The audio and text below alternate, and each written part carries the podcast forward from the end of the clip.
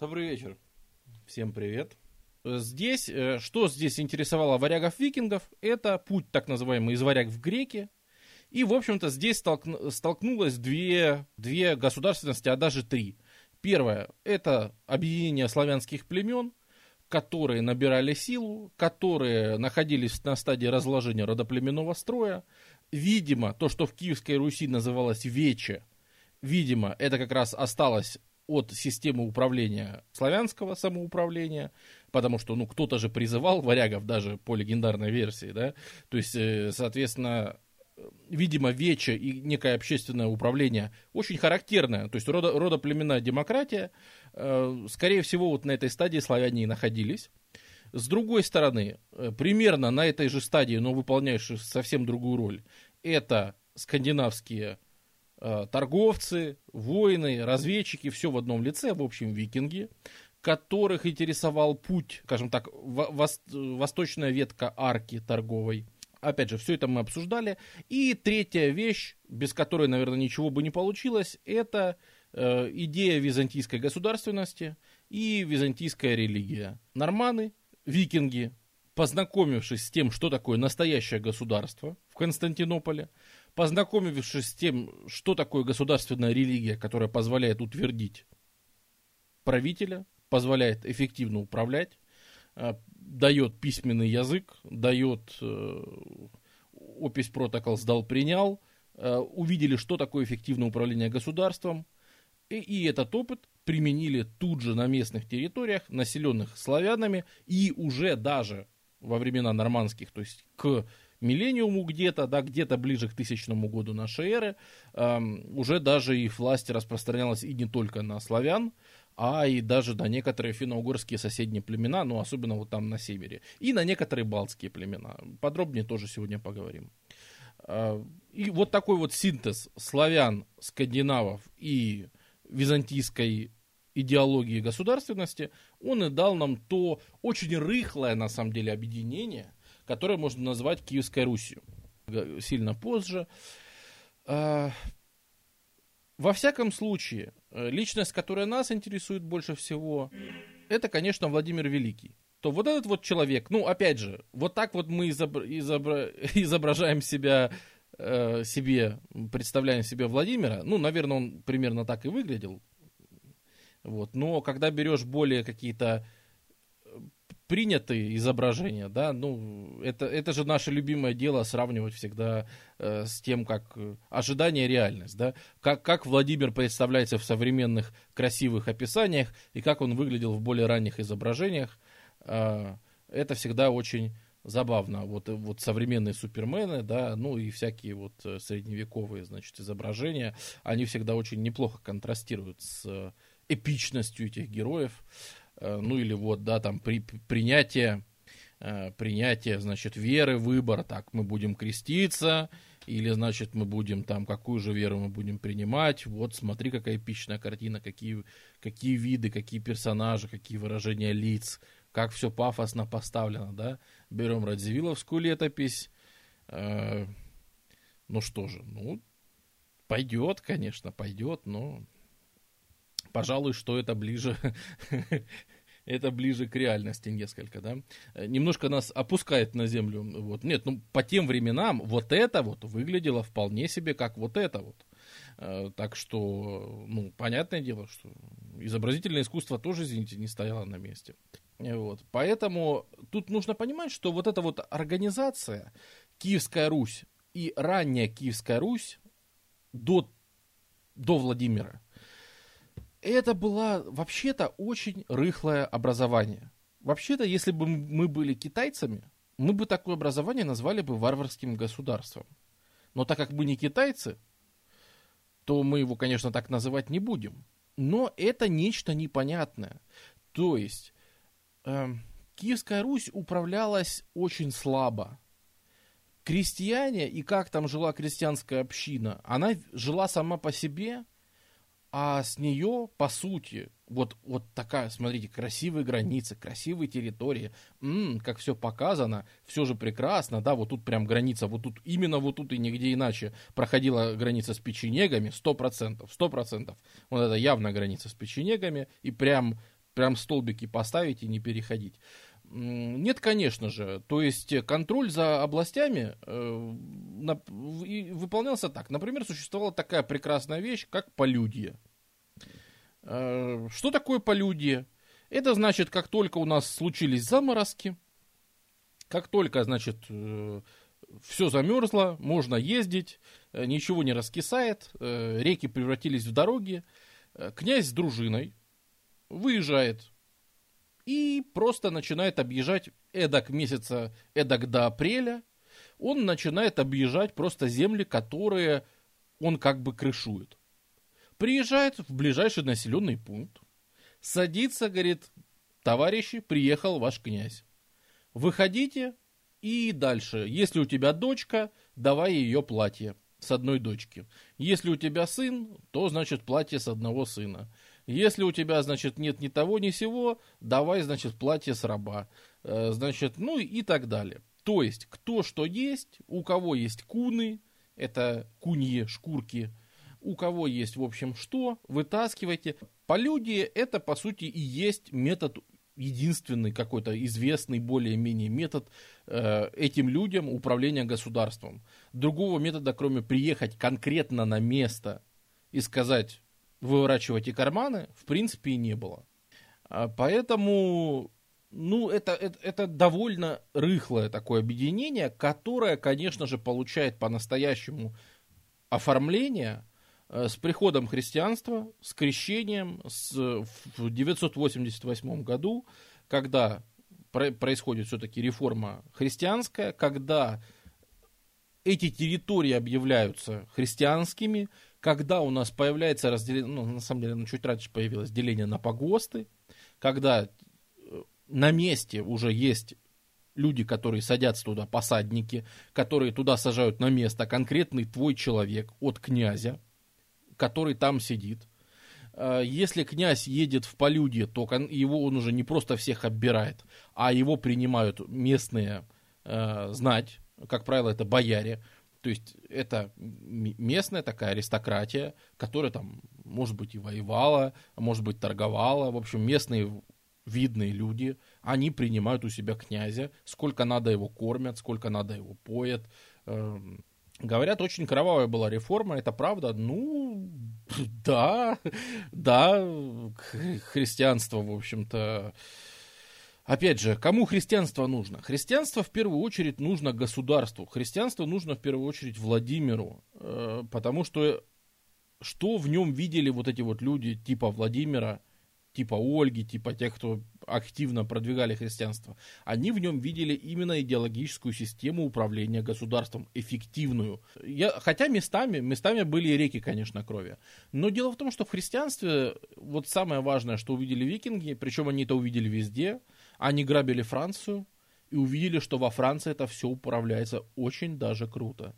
Во Франции есть церковное управление, разбитие вот по епископствам, э, значит, и вот э, как все организовано, э, что христианские храмы это экономические центры земли, там же все прихожане, они же там все собираются, это такие центры, точки сбора, и вообще это очень эффективно и очень круто. И тем более они говорят, что власть на небе, власть на земле, кесарю кесарева отдавай, э, значит, есть правитель на, небе, на небесах, есть правитель на земле, э, там, послушание, ну и в общем, в общем, с какой стороны не взгляни, с точки зрения правительства, с точки зрения вот управляющего человека, э, с точки зрения государственной идеологии ее укрепления, это крайне прогрессивная на тот момент для них идеология. Э, христианство, опять же, даже не столько как религия, сколько именно как идеология. И то же самое они видели на Востоке, когда плавали в Византию. Они там видели то же самое, только еще более роскошное, еще более, когда там, где вообще все в золоте утопало, и просто, просто жесть. Здравствуй, Сарма.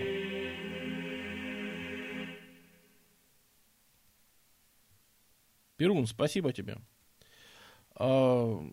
Как викинги могли это все увидеть и понять, они разве были не тупые? Нет. Ну, представление викингов тупыми разбойниками это, это плохой пиар. Понимаешь, если человек выпускает тебе кишки, э, это вообще может быть э, совсем не, ну, это не потому, что он тупой разбойник, да. Это как бы ничего личного. Он тебе выпускает кишки, потому что, ну, он так видит, у него такое мировоззрение. И вообще время было такое. В действительности викинги, извини, вон какие они поэмы слагали, какие саги писали, э, скальдические, скальдическая поэзия вон как ценилась. И, и вообще, в первую очередь, это были торговцы. Э, ну, что ж поделать, что рабами так выгодно торговать было. Поэтому он приедет, даст тебе по голове, и жену твою заберет в рабство. Э, это да, это он сделает. Но не потому, что он какой-то злой людоед, а потому, что твоей женой выгодно торговать где-нибудь, э, я не знаю, где-нибудь в Аль-Андалусе, там, арабам ее продать, и дочку твою тоже. Ее там за хорошие денежкой купят. Только поэтому, как бы, поэтому ничего личного в этом отношении. Я вижу смысл говорить о Киевской Руси как о государстве, с 988 года, то есть с принятия крещения, хотя понятное дело, что процессы еще шли, процессы еще разворачивались, еще очень долго приходилось э, здесь наводить порядок, потому что, да, конечно же, мы видим выражение того, что получилось построить государство, мы видим уже в постройке той же там десятинной церкви, вот. Э, которую там заложил Владимир. Понятно, что ее еще очень долго после этого строили, и при Ярославе ее еще будут строить, и долго еще будут строить. Но что, как не вот это вот, является выражением мощи, выражением э, силы государственной. Когда ты приезжаешь в Киев, и у вас тут где-то рядом там по реке в твоем городище до сих пор палкой землю ковыряют – а ты приезжаешь и видишь перед собой вот такое. И говорят, ты знаешь, что вообще это все построено благодаря Господу Богу, благодаря нашему великому князю и благодаря митрополиту, который, между прочим, приехал вот сам из Греции и вот перед тобой сидит. Это, это очень круто. Ну да, вот, собственно, карта э, расселения славян. Э, дело в том, что вот, вот славянское ядро э, племен и финно-угорское ядро племен, которое тоже для нас важно, потому что помимо деления на княжество, и я еще пару раз на эту карту буду возвращаться, потому что иногда для понимания того, как происходила история, тут с одной стороны мы видим, как, были, как дробились княжества, то есть было княжество Черниговское, было княжество Киевское, было там княжество Смоленское, и у него были одни границы. А с другой стороны, мы еще иногда видим, что какая-то история чего-то, она будет связана все еще с э, некими э, пробелами в заселении. Да, с тем, что процесс колонизации славянами финно-угорских земель, он все еще продолжал идти в это время в первую очередь нас интересуют такие э, племена, как Меря, Чудь, Весь, Мурома и Мордва. Это самое главное для нас, вот, вот эти вот пограничные товарищи. Это самое главное, потому что именно на их землях будет создаваться Владимира Суздальская земля и та самая Залесская Русь, которая впоследствии окажет Э, ну, сыграет в истории очень большую роль. Очень большую роль. И в, дан, в этот период как раз э, происходит и, наверное, заканчивается колонизация этих земель, которые еще заселены очень сильно в перемешку. И еще тут будут некоторые проблемы, связанные, там, например, с восстанием Вятичей. Э, будут некоторые проблемы. То есть проехать через Вятичи, это было когда? через там, 100 лет после сегодняшних событий Владимир Мономах просто возьмет и проедет через землю Вятичей, и с ним ничего не случится, это будет подаваться вообще как большое достижение. Вот это вот, слушай, вот это вот замерили. Вот это вот замерили, так замерили. Он проехал через Вятичи, и с ним ничего не случилось. А, то есть тут же еще иногда и приходилось-то в объезд это все делать, потому что э, и местности здесь довольно тяжелые, и еще один момент для понимания важен, что вот такие вот красивые большие границы это одно, а то, что население в основном сосредоточено по рекам, ну, здесь рек мы многих не увидим, но смысл в том, что э, часто население живет по рекам, и на самом деле, если между реками большое расстояние, то это все преодолевать часто было очень даже сложно.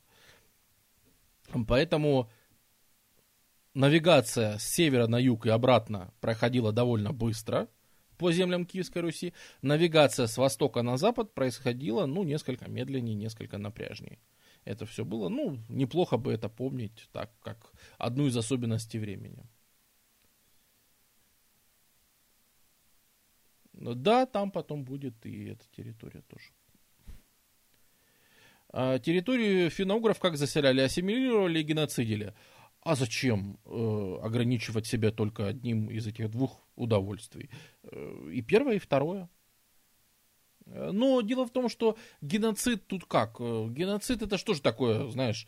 Геноцид это очень громкое слово современное. Э, что? Если геноцид использовать по отношению к прошлому, то это что? Это вся история человечества, это что ли геноцид? Нет, ну как бы... Если размер племени которая там живет, там тысячи человек. А вы пришли и все это племя уничтожили. Или там мужчин перебили, а на женщинах, женщин в жены взяли. Это геноцид или не, не геноцид?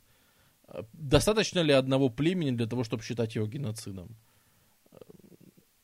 Ну, то есть это, это все очень сложные вопросы. Ну, как-то да, заассимилировали и загеноцидили. Все вместе, да. И поэтому очень важно, что при Владимире, и на, особенно, особенно, что важнее, при Ярославе, потому что, да, после Владимира опять случается гражданская война, и после Владимира приходит все-таки Ярослав. Э, вот классическое, каноническое изображение Ярослава с Софией, с русской правдой, с, в общем, ему тут напихали вещей, но это действительно, это то есть, если вы всегда видите незнакомое там, икону, изображение, э, в общем, на котором есть человек, у которого в одной руке церковь, в другой книжка, это, в общем, Ярослав Мудрый почти наверняка, потому что это каноническое изображение. Э, при Ярославе Мудром, но э, тут я не вижу э, повода ограничиваться каким-то вот искусственным изображением, потому что Герасимов, сделал восстановление по черепу его внешности. Э, поэтому, в принципе, э, мне кажется, можно использовать. Да, оно не идеально, уже сто раз обсуждали, что восстановление по черепу не дает нам стопроцентного представления. Там, например, мимические мышцы, они при жизни меняются, и ты их там, в общем, сложно их восстановить. Но, во всяком случае, это хоть что-то, это хоть как-то, хоть в каких-то общих чертах дает нам, ну, хоть некое представление, да, о том, как выглядел этот человек. Пускай это и очень приблизительно. Пускай, ну и что? Э, такое лучше, чем никакого. Вот как я считаю это еще норманы. И еще свою связь с норманами эти люди еще чувствуют прекрасно. Потому что в Киев, например, заезжают э, все, если кто-то помнит наши стримы по викингам, то все герои последнего стрима по викингам, они так или иначе были в гостях либо у Владимира, либо у Ярослава Мудрого. Э, они, в общем-то, приезжали то нанять наемников на Руси, то, в общем, переждать опасные времена. Вот Эдуард Исповедник из Англии сюда бежал, э, Харальд Хардрада сюда заезжал, э, крутил тут шуры-муры, ну, в общем, так и не, не, не накрутил, уехал ни с чем. Э, в общем, различные персонажи английской и скандинавской истории тоже у нас тут, э, ну, не у нас тут были, собственно, а у э, Ярослава Мудрого. Вот. И, наверное, я, э, товарищ Ярицлейв, он более для нас интересен, э, и просто по количеству вещей, которые при нем появились. Потому что при нем сразу несколько таких важнейших, важнейших маркеров, по которым можно сказать, что по-настоящему произошел переход от рыхлого образования, даже не от Владимира, а к настоящему государству, э, все-таки, на мой взгляд, при Ярославе Мудром. Ну, во-первых, что за государство без писанных законов, правильно? Даже при Владимире их еще не было. Именно при Ярославе появляется «Русская правда» появляется список законов. Да, конечно же, это не список законов, а это ну, понятное дело. Это, это правило предписания хорошего тона. Извините, там сколько там, 30 пунктов, из которых там чуть ли не 15 сосредоточены на том, что тебе будет, если ты там э, князю или там дружиннику, вообще уважаемому человеку на ногу наступишь или на его коня, коня сядешь.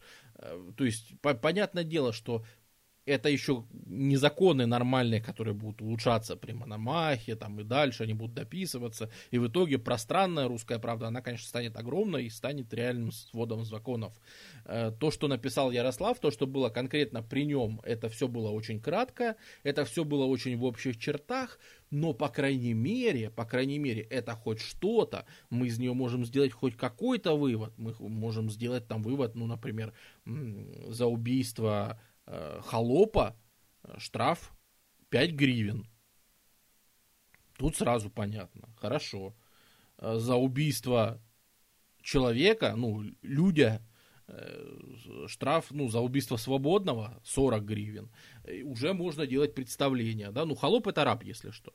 То есть, можно использовать слово раб, но как-то у нас привычней, привычнее называть холопами, поэтому, наверное, ну, просто стоит запомнить. То есть жизнь раба стоит 5 гривен, жизнь свободного человека стоит 40 гривен, жизнь там дружинника 80 гривен. Вот. Э, гривна это слиток. Э, дело в том, что с монетами все очень плохо, э, потому что Владимир пытался чеканить свои монеты, и даже Ярослав пытался чеканить свои монеты. Но уже при Ярославе все-таки переходят на гривны, переходят на вот такие вот слиточки, потому что даже прутики, э, ну потому что смысла нет. Э, э, на Руси не было богатых месторождений серебра, золота, на Руси не было хороших драгметаллов, из которых можно это делать. То, в каком виде это делал Владимир, это было просто расточить. Вот поэтому уже при Ярославе в основной расчет переходит на гривны счету. Ну, слушай, это все равно не натуральный обмен, это все равно, можно сказать, э, денежный расчет, поэтому почему бы и нет. Да, то, что использовались арабские монеты, это, это, это действительно клады на Руси, они, в общем-то, полны арабскими монетами, просто действительно. Но, понимаешь, расчет арабской монетой это одно, дирхамами этими. Совершенно другое – это когда ты можешь позволить себе чеканить свою. Извини, никто не может себе... Кто? Император Франков может себе позволить чеканить свою монету. Византийский император может позволить себе чеканить монету. Халиф может позволить себе чеканить монету. И я, Владимир из Киева. Ты представляешь уровень эго, уровень СВЧ этого человека, да, насколько он кем он себя вообще считал и с кем он себя ставил в один ряд вообще-то. И поэтому, да, конечно же, конечно же, там появляется некий письменный закон, э, в котором мы, кстати, можем посмотреть, э, как вот регулировались, какие были сословия, да, что из кого вообще состояло городское население. И вот, кстати, довольно большая разница с э, Европой, но очень сильно похоже на скандинавские общества, это количество рабов количество рабов на Руси, количество холопов реально было огромное. То есть в какой-то момент мы увидим, что для холопов внутри города было даже вроде как отдельный город внутри города специально для холопов. Их там огораживали э, дополнительными укреплениями и всем остальным. Грубо говоря, туда можно прятать своих холопов, если на тебя пришел твой сосед тебя пограбить. Потому что в первую очередь он заберет твоих холопов, а это вообще-то достаточно драгоценный товар. И за ним надо следить. Э, поэтому для холопов создавались специальные загончики, э, в которых их можно, ну, то есть, ну, а что, а что? Это, между прочим, большая ценность. Вот. Это, то ли это такое влияние, вот то, что скандинавской прослойки, потому что это, ну, реально, это очень похоже на то, как викинги вели дела где-нибудь в Ирландии, например. Очень похоже. Э, обычно считается, что феодальная система, да, это как раз упадок рабовладения, и феодальная система якобы больше полагается на труд э, там, ну, может быть, просто зависимого крестьянина. Ну, так принято считать, по крайней мере. Тут же не совсем так. С одной стороны, свободные люди были, они так и назывались люди.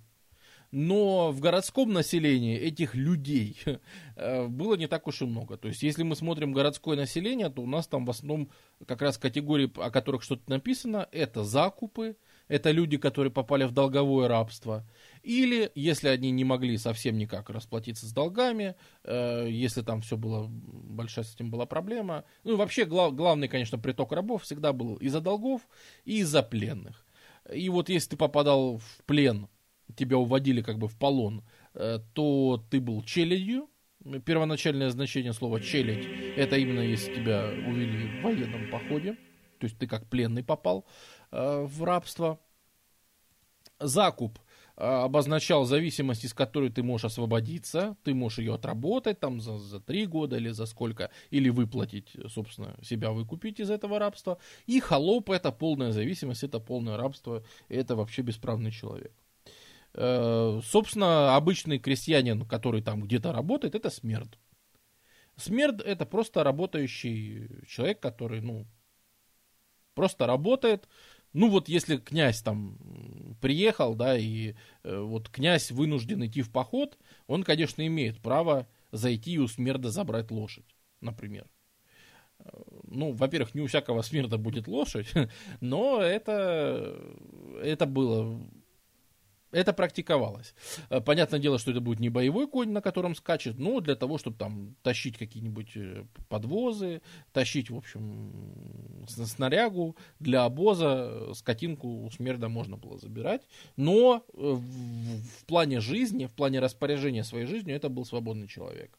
Ну вот, собственно, Владимир и Ярослав, они, наверное, заканчивают печенежскую проблему, потому что они в степи разбивают, они выходят в поле, выходят специально, то есть они достигают именно кочей. В чем опасность кочевников?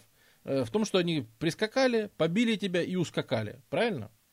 Поэтому единственный способ разобраться с кочевниками, это идти в степь очень далеко, дойти до их кочевий, там, где пасутся-то их жирненькие стада, которые быстро не уведешь и быстро не, не уйдешь. И вот там ты эти стада либо прирезаешь, либо просто уничтожаешь, либо забираешь, либо кочевникам некуда деваться, они наконец-то дают тебе бой. И вот в этом смысл. То есть, э, опять же, при Владимире, при Ярославе с помощью вот укреплений, с помощью э, восстанавливают змеевые валы, может быть, кто слышал, это сегодня в районе Киева до сих пор есть такие укрепления, там земли перерыты. На самом деле укрепления очень древние, времен еще, возможно, до славянских, то есть либо скифских, либо готских. Кто их рыл и зачем, непонятно. Но в, во времена Владимира и Ярослава как раз из этих змеевых валов, в принципе, делают укрепления против кочевников. То есть их начинают повторно использовать как э, такие оборонные рубежи. Потому что изначально кто там от чего оборонялся этими валами, ну, нам неизвестно, потому что, ну, плохо знает археология, что там происходило в начале нашей эры. Э, вообще, змеевые валы создавались где-то на рубеже до нашей нашей эры примерно. И в том числе, да, Ярослав, естественно, укрепляет границы, это очень важно. Э, потому что, ну, например, э, первые столкновения с поляками крупные проходят в это время, и поляки еще даже во время смуты после Владимира, после смерти Владимира, поляки уже заходили на эти территории, даже оставили записи о том, как выглядел тогда Киев, это очень интересно, там Болеслав тогда был, вот, то есть уже какие-то первые столкновения с поляками, э, столкновения с венграми, в Балтику приходят, то есть обычно принято говорить, что это царь Петр прорубил окно в Европу. Ну, вообще-то окно в Европу прорубил как раз Ярослав Мудрый, потому что при нем э, основывается такой город, как Юрьев. Возможно, вы его знаете под названием Тарту. Это современная Эстония. Так вот, город Юрьев основан при Ярославе Мудром. Э, и вот, и вот еще тогда в принципе, это говорит о границах, э, до которых простиралось это государство. И это уже можно сказать, что это в каком-то смысле граница. То есть это пускай и не граница, там на замке стоят столбики, но это конкретные крепости укрепления, э, которые контролируют некую область. И вот можно сказать, что это зона контроля этой башни, этой крепости. Это можно, может считаться уже более-менее нормальными границами. Э, точно так же можно говорить и о Тмутараканском княжестве, которое находится хрен знает где, которое находится на Таманском полуострове, то есть это, э, ну вот, где Керченский, э, как это сказать, полуостров полуострова, что ли. Ну, в общем, там, где Керчь и Тамань, и вот этот вот проливчик, вот, собственно, это княжество Мутараканское, которое, в принципе, тогда же примерно и создано. Оно создано еще во время войны с хазарами, но постепенно вот укрепляется. И это тоже важно для торговли, по крайней мере. Потому что, естественно, все еще, все еще смысл этого государства в первую очередь, это, конечно же, торговля по рекам, э, торговля путь из варяг в греки, и торговля по этим рекам, это, конечно же, важнейший путь торговли, и в том числе через Азов, то, что это проходит, это тоже очень важно.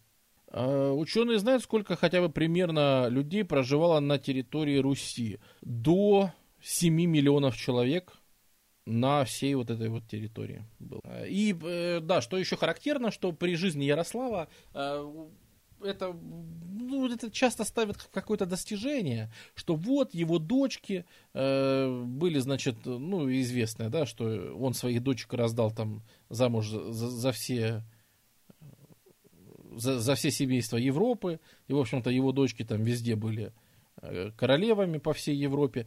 С одной стороны, это правда, а с другой стороны, вспомните Европу того времени. Это же поствикингская Европа. Это заканчивается, вот-вот заканчивается эпоха викингов. Да? Э, во всей Европе сидят такие же точно, как Ярослав, люди. Они по происхождению точно такие же. То есть в третьем, пятом поколении какие-нибудь норманы, э, выходцы откуда-нибудь Э, вот как Болеслав Польский писал, что проворные даны или кто-нибудь еще, э, вот они либо шведы, либо даны, либо норвежцы какие-нибудь, либо исландцы, и они где-то там у себя сидят все, то есть это же...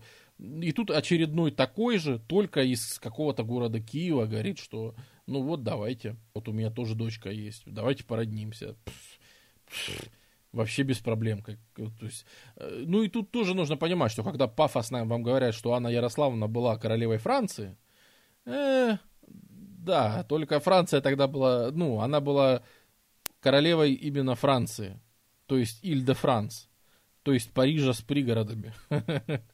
Вот, ну, то есть это было ну, чуть-чуть поменьше, чем сегодняшняя Франция. Вот.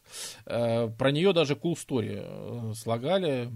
Это о том, что она за собой увезла Библию, и на этой Библии потом присягали все французские короли. Э, ну, это, если что, cool story. Там действительно, в Реймсе действительно Библия есть, в которой, которая написана на глаголице и кириллице, но она 16 кажется, века она к Ане Ярославовне не имеет никакого отношения. Но ну, в любом случае, действительно, связи были по всей Европе. Э, это было полезно и для торговли, и вообще для ведения всяких дел. В принципе, опять же, продолжается курс на Византию. Нужно копировать эту Византию.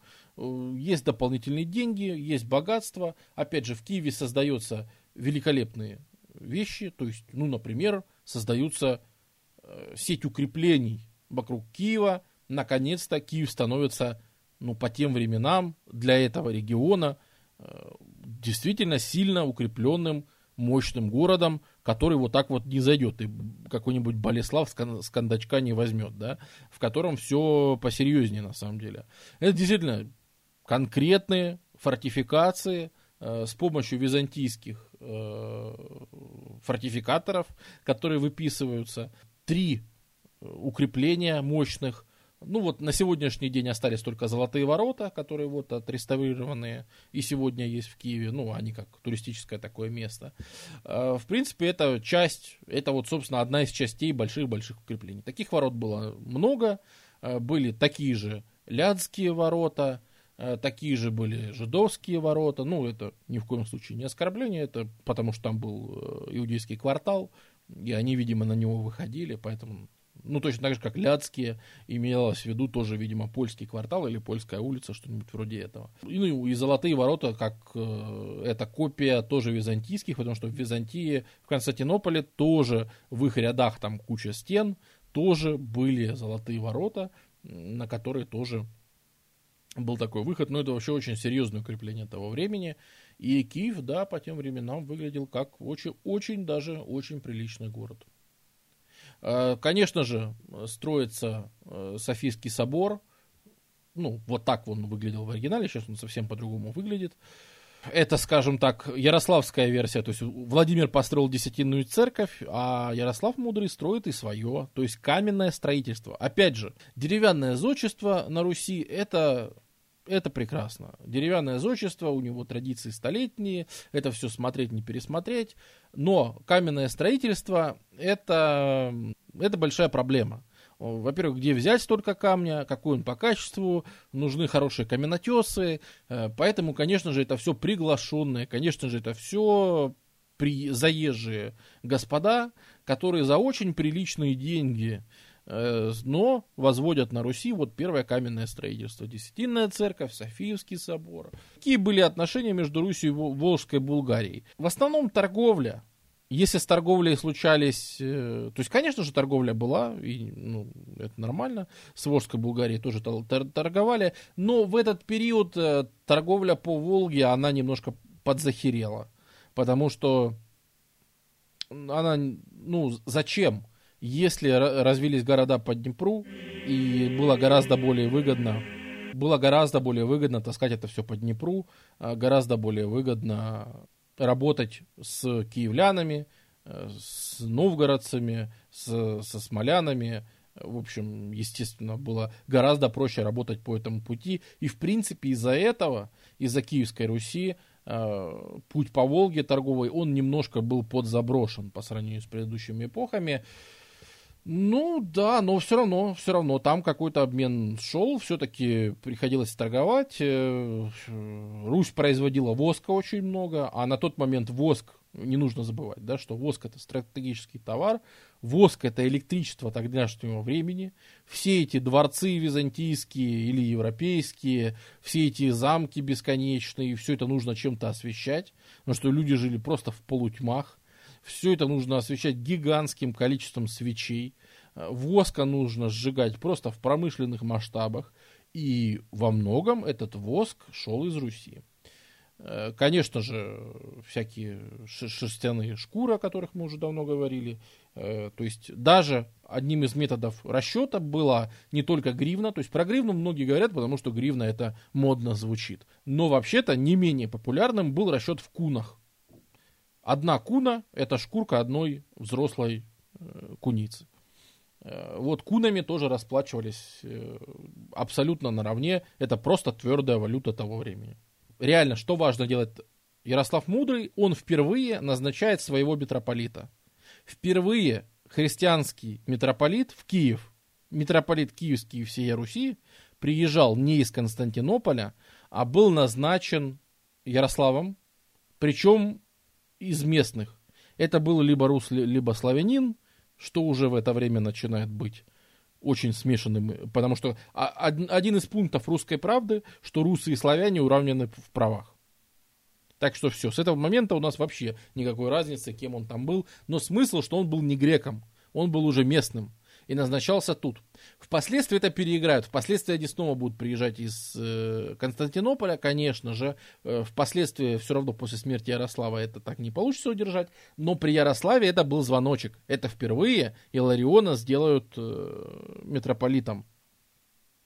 И впервые Иларион сможет стать вот каким-то важным деятелем, ну, важным вот Юрий торговая компания, да, в каком-то смысле, потому что во многом это все оправдано э, торговлей. Вообще существование, ну, изначально вот корпорации Русь, если ее так можно назвать, да.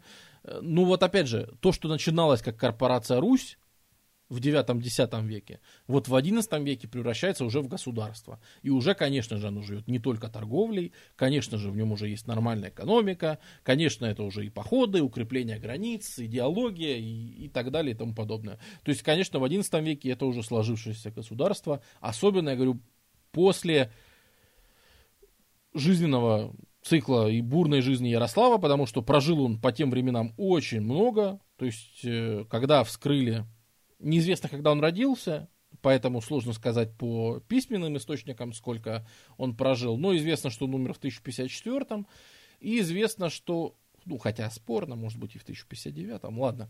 Э, но известно, что когда его эксгумировали и провели исследование не так давно, лет 10 назад, э, то там лежит мужчина, ну, в его саркофаге лежит мужчина, которому за 60 лет. То есть между 60 и 70. По тем временам очень приличный возраст, э, очень потасканный, э, побитый жизнью, хромой, явно раненый, там и ключица перебита, и еще, то есть там видно, что человек сражался и вообще очень, очень суровую жизнь э, вел, очень суровую. Ну, то есть, да, одним из его самых больших достижений являлось то, что он столько прожил вообще. Вообще, действительно, большим достижением при Ярославе становится также создание летописной истории. Начинает создаваться летописный свод. Впервые в истории восточнославянской то, о чем мы говорим, основано не на каких-то не на археологии, не на описаниях там Константина Багрянародного, не на Алексиаде Анны Комнин, не на каком-нибудь баварском географе, не на, короче, посторонних каких-то источниках, а именно местные свои э, летописные своды начинают, то есть нормальные, в стиле европейских хроник, летописи начинают создаваться вот как раз при Ярославе Мудром. И самые древние до нас дошли только в переписях, конечно, но, тем не менее, действительно там по лингвистическим реконструкциям Шахматова, они восходят к летописям вот э, середины XI века. Точно так же, как и иллюстрации. Я сегодня буду несколько раз показывать на стриме иллюстрации из Радзивилловской летописи. И она такая характерная, вы ее будете легко угадывать. Э, сама-то Радзивилловская летопись, она гораздо более поздняя, она там 15 что ли века. Это да. Или там вообще, в общем, ну, она сильно позднее. Это да. Но она создавалась как переписывание и перерисовывание э, как некой, неизвестной нам, гораздо более ранней летописи, и откуда нам это известно? Нам это известно, во-первых, по лингвистическому анализу, то есть слова использованы там очень древние. И, во-вторых, то, что изображено на картинах, просто не мог знать э, более поздний летописец. Ну, например, он изображает на рисунках десятинную церковь такой, какой мы ее откопали только сейчас, изучая фундамент в Киеве. Э, действительно похоже, что она вот так и выглядела. Она изображена в общих чертах так в Радзивилловской, хотя формально составлена сильно позже ее разрушения монголами. То есть автор более поздний не мог знать, как она выглядит, он откуда-то срисовывал. Поэтому некоторые иллюстрации, несмотря на то, что сама вроде они формально созданы сильно позже, на самом деле являются копиями в том числе прямо современниками событий, восходят аж к XI-XII веку некоторые из иллюстраций. Э, это же касается используемого оружия, брони и так далее. То есть более поздний автор изображал всегда, ну то есть видно, когда более поздний автор изображает, когда он рисует вокруг себя. Э, также и по летописям всегда. Э, летописи тоже много раз переписывались. И, например, прекрасно всегда видно, ну отдельно это изучается источниковедением, конечно, но устанавливается, где язык более ранний, а где вот более поздний автор решил вставить кусочек. Ему показалось, что вот тут недостаточно раскрыто. А, значит, э, система, проблема какая? Как делить это государство? Э, потому что восприятие того, что вот есть правитель, есть государство, его, конечно, нет. Понятное дело, что в первую очередь оно еще недолго существует, и в первую очередь это все держится, конечно же, благодаря силе Владимира, силе Ярослава, а, то есть они, конечно же, на своих плечах вывозят все-таки силу этого государства и то, что они его держат. И когда Ярославу все-таки приходится делить после себя, э, то делится это все по лестничной системе наследования. Это такая интересная система со своими плюсами и минусами, э, которая звучит очень прекрасно. Чтобы, в общем, не было такого, что постоянно э, все дерутся за батина наследство, то мы, значит, делаем так. Как? Э, мы будем наследовать по старшинству. То есть, э, для того, чтобы не делить все время очень быстро между сыновьями, каждый раз, в каждом поколении, э, старший брат будет передавать свой домен младшему, а тот еще более младшему, и только потом, когда пройдет все поколение, это все можно будет начинать делить между сыновьями. Вот. На самом деле лестничная система, она очень сложная, и, честно говоря, я не раз видел, как поэтически так голова уставшего студента э, просто лупит так по парте, э, как раз при прослушивании подробностей лестничной системы. Но если вкратце, какую проблему э, эта система порождает? Допустим, у нас есть батя. И, допустим, у него есть два сына. Э, сейчас правит батя. Дальше после него должен править старший сын у этих двух сыновей тоже есть свои какие-то сыновья. Смотри, по идее, по идее, э, и смотри, кстати, что характерно, все княжества тоже распределены по старшинству. То есть, все понимают, что самый богатый на данный момент и самый крутой это Киев. Кому достается Киев? Ну, там, бате или старшему. Кому там послабее? Ну, там, Чернигов или Новгород – они будут э, даваться тому, кто будет как бы следующим на княжение. Значит, кто помладше, тому там отдадим какую, какую-нибудь, ну, что-нибудь по -по поменьше, да, там, волыни какую-нибудь, еще что-нибудь. То есть, э, и постоянно вот так вот поменьше отдают. Как только меняется, то есть, например, тот, кто сидел в Новгороде, умер батя, и старший сын из Новгорода пришел править в Киев. Весь стол перекручивается – тот, кто раньше сидел во Владимире, приходит править в Новгород. Тот, кто сидел там в более мелком, приходит править во Владимир. Кто-то сидел в Чернигове. То есть они постоянно путешествуют, князья, постоянно между, путешествуют по старшинству между княжествами. Они не привязаны к одному месту. Ты правишь там, где тебе сейчас положено. То есть, ну, например, вернемся к нашему пейнту, за вот этим сыном сейчас закреплен, например, Чернигов, за вот этим Новгород. Эм, появляется, получается какая-то херня, конечно, но я надеюсь, это все будет понятно.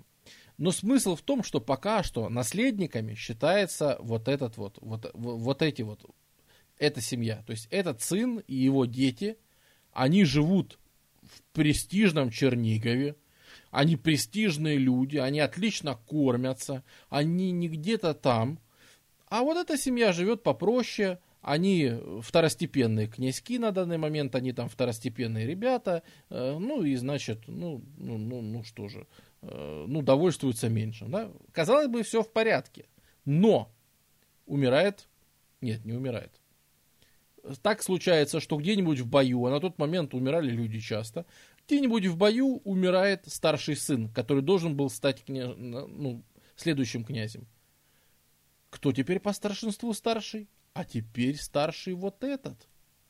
Получается, вот этот вот князь вместе со своей бригадой всей, теперь он переезжает в Чернигов, а этих детей, которые думали, что елки-палки, у нас жизнь сложилась, мы круто живем, их теперь отправляют куда-нибудь подальше, они теперь влачат э, жалкое существование, и более того, так как они теперь просто никто, они теперь изгой, так и называлось, князь-изгой, потому что их батя никогда не был и уже никогда не будет великим князем киевским. То есть они никто они имели ценность только потому, что теоретически были сыновьями следующего великого князя, а значит, когда-нибудь тоже великим князем. Но если твой батя умер, так и не побывав великим князем, то все, ты уже претензий на власть никаких не имеешь. Довольно сложно, я понимаю. Но, допустим, это уже повод вот этим вот детям начать резать вот этих более старших, правильно? Усугубляем. Допустим, эти стареет батя, стареет его сын, и внуки думают, все, про этих забыли, даже с ними разобрались, все, не знаю, убили мы их. Но теперь так получается, что, смотри, умрет батя, умрет его сын, и внуки, логично, между собой начнут делить какое-то царство, да? Нет. А батя оказался молодцом-жеребцом. Батя, допустим, 55 лет, но он рожает еще одного сына. И теперь следующими после смерти вот этого будут не его дети, которые уже, казалось бы, им всем это уже лбы здоровые по 30 лет, а вот этот вот новорожденный звездюк, которому там года еще нет, но по старшинству он относится к более старшей ветви, потому что, ну, вы поняли, он на уровень как бы старше. То, ну, то есть он их старше не по возрасту, а по династии. Он их старше, потому что он ближе к великому князю. И вот тут вылупляется такой в 55 лет маленький сыночек, и оказывается, что эти здоров, здоровые детины, каждый со своей сложившейся жизнью, каждый со своей карьерой, возможно, воины, возможно, крутые, уважаемые люди, они теперь вынуждены, допустим, умирает их батя, они теперь вынуждены ехать на поклон к малому, который просто так садится в Киев халявно. Он только родился и тут же сел в Киев. Он вообще ничего не сделал, он не участвовал в этих междусобойчиках, он знать не знает ни про какие противоречия, он вообще родился уже вот этой ветки всей не было первоначальной. Вы представьте, сколько я сейчас за три минуты дал поводов убить своего брата или убить своего батю. То есть по средневековым меркам это просто маховик кровопролития реальный.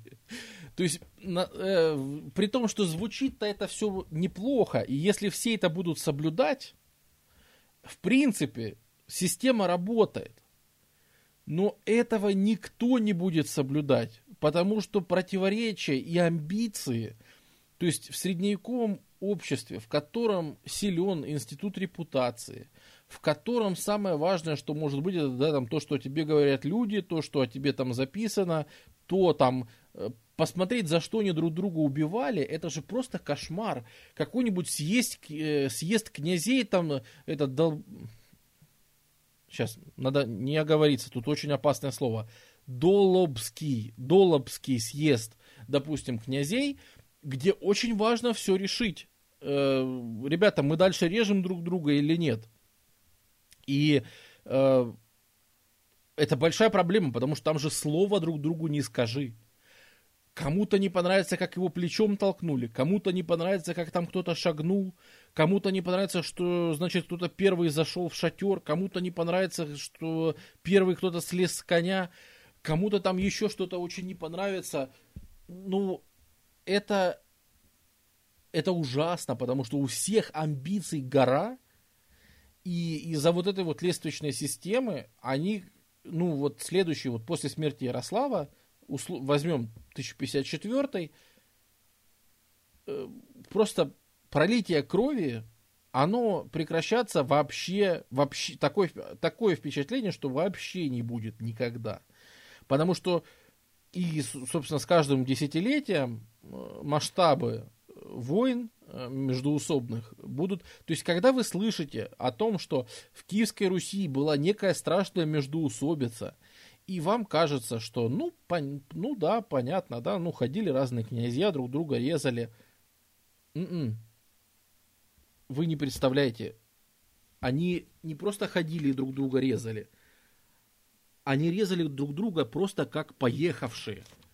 Потому что, например, возьмем эпизод из э, конца XI века, допустим, вот в Чернигове. Я сейчас просто назову, как сменял, это уже, наверное, совсем потеряло всякую узнаваемость, э, как сменялись, э, как сменяли друг друга в Чернигове э, князья.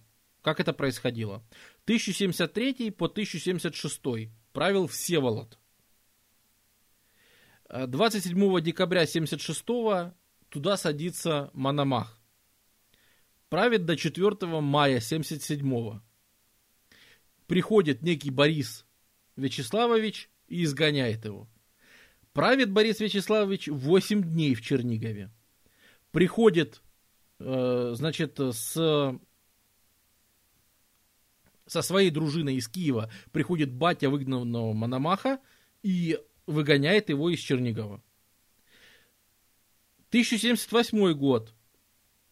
Борис Вячеславович со своим племянником Олегом, как пишет летописец, «приведе поганое на русскую землю», бежит за помощью к кочевникам, приводит их и снова забирает город. Правит 39 дней.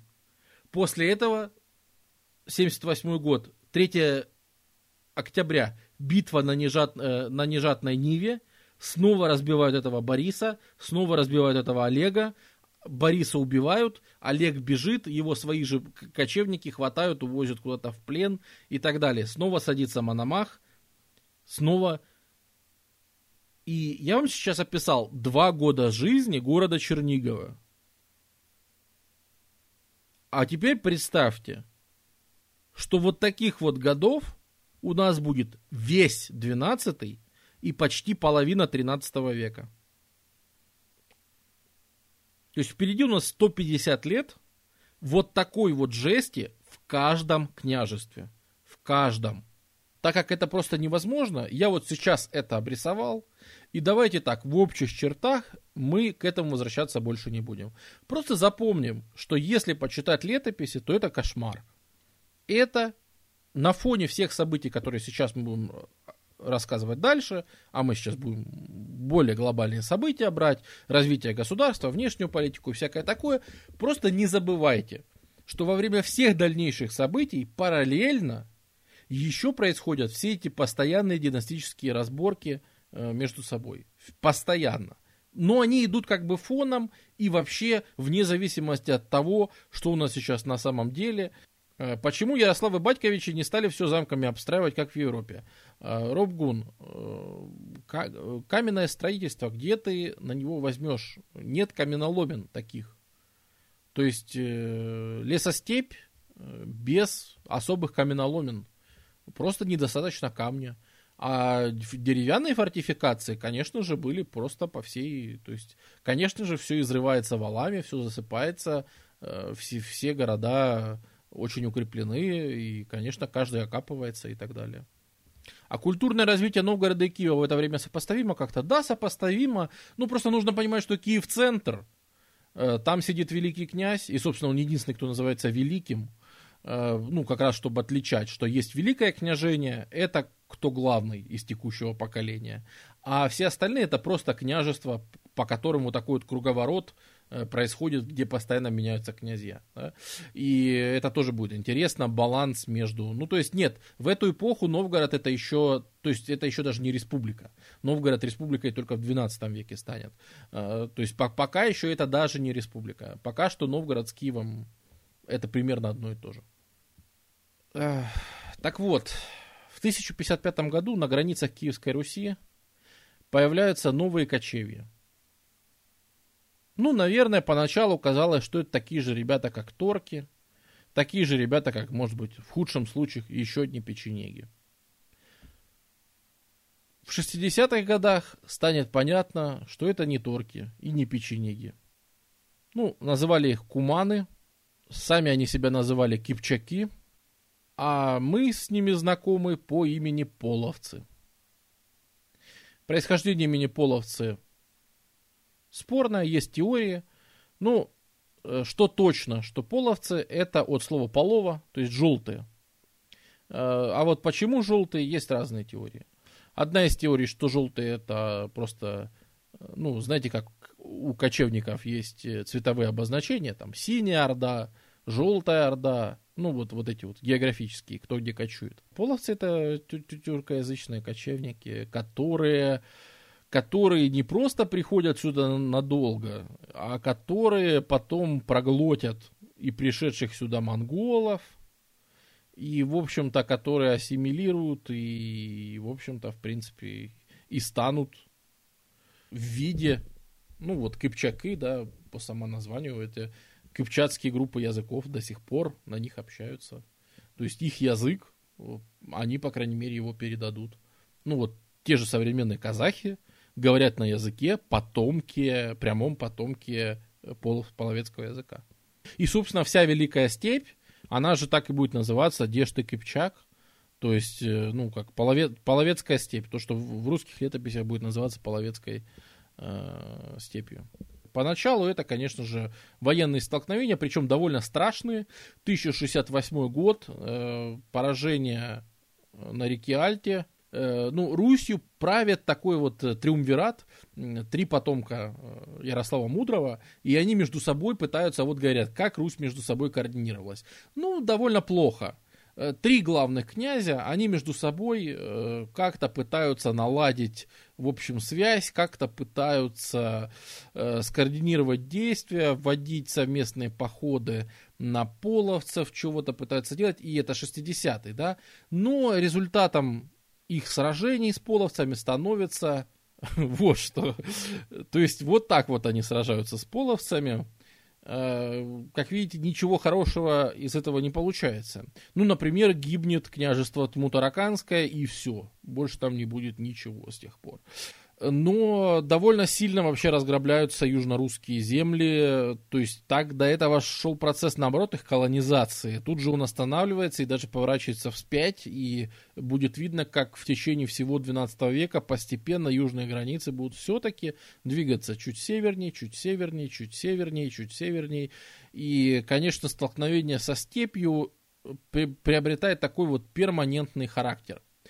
А помочь особо некому – Потому что это вообще процесс такой достаточно общий. То есть не только половцы э, здесь нападают на Русь, но и если мы возьмем, ну, например, вспомним Византию, с Византией происходят еще более э, грустные вещи. То есть если половцы кажутся вам сильной угрозой, то, пожалуйста, не называй, не забывайте, что с Византией в этот момент происходят еще более плохие вещи, потому что в Византию вторгаются свои кочевники, а именно турки-сельджуки.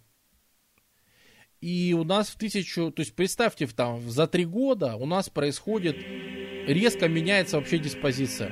Э, в 1068 году русские княжества терпят сильное, довольно сильное поражение от половцев – и сдают южно-русские степи. А в 1071 году Византия терпит жесточайшее поражение при Манцикерте от турков-сельджуков. Причем поражение гораздо более серьезное, чем э, на Руси.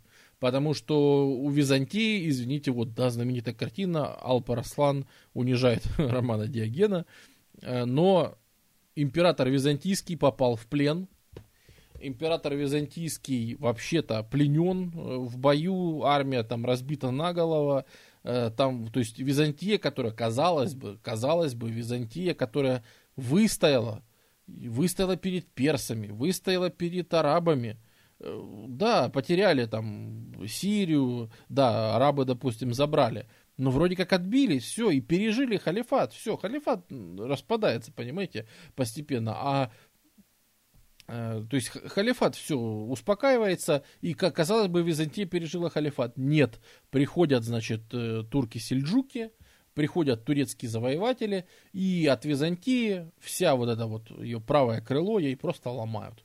То есть то, что раньше было просто Восточной Грецией, э, мы сегодня знаем как Турция, именно после тех самых времен, когда приходят турки-сельджуки. Это еще не османское завоевание, конечно, но это впервые, когда на византийские территории проникают вот турецкие завоеватели.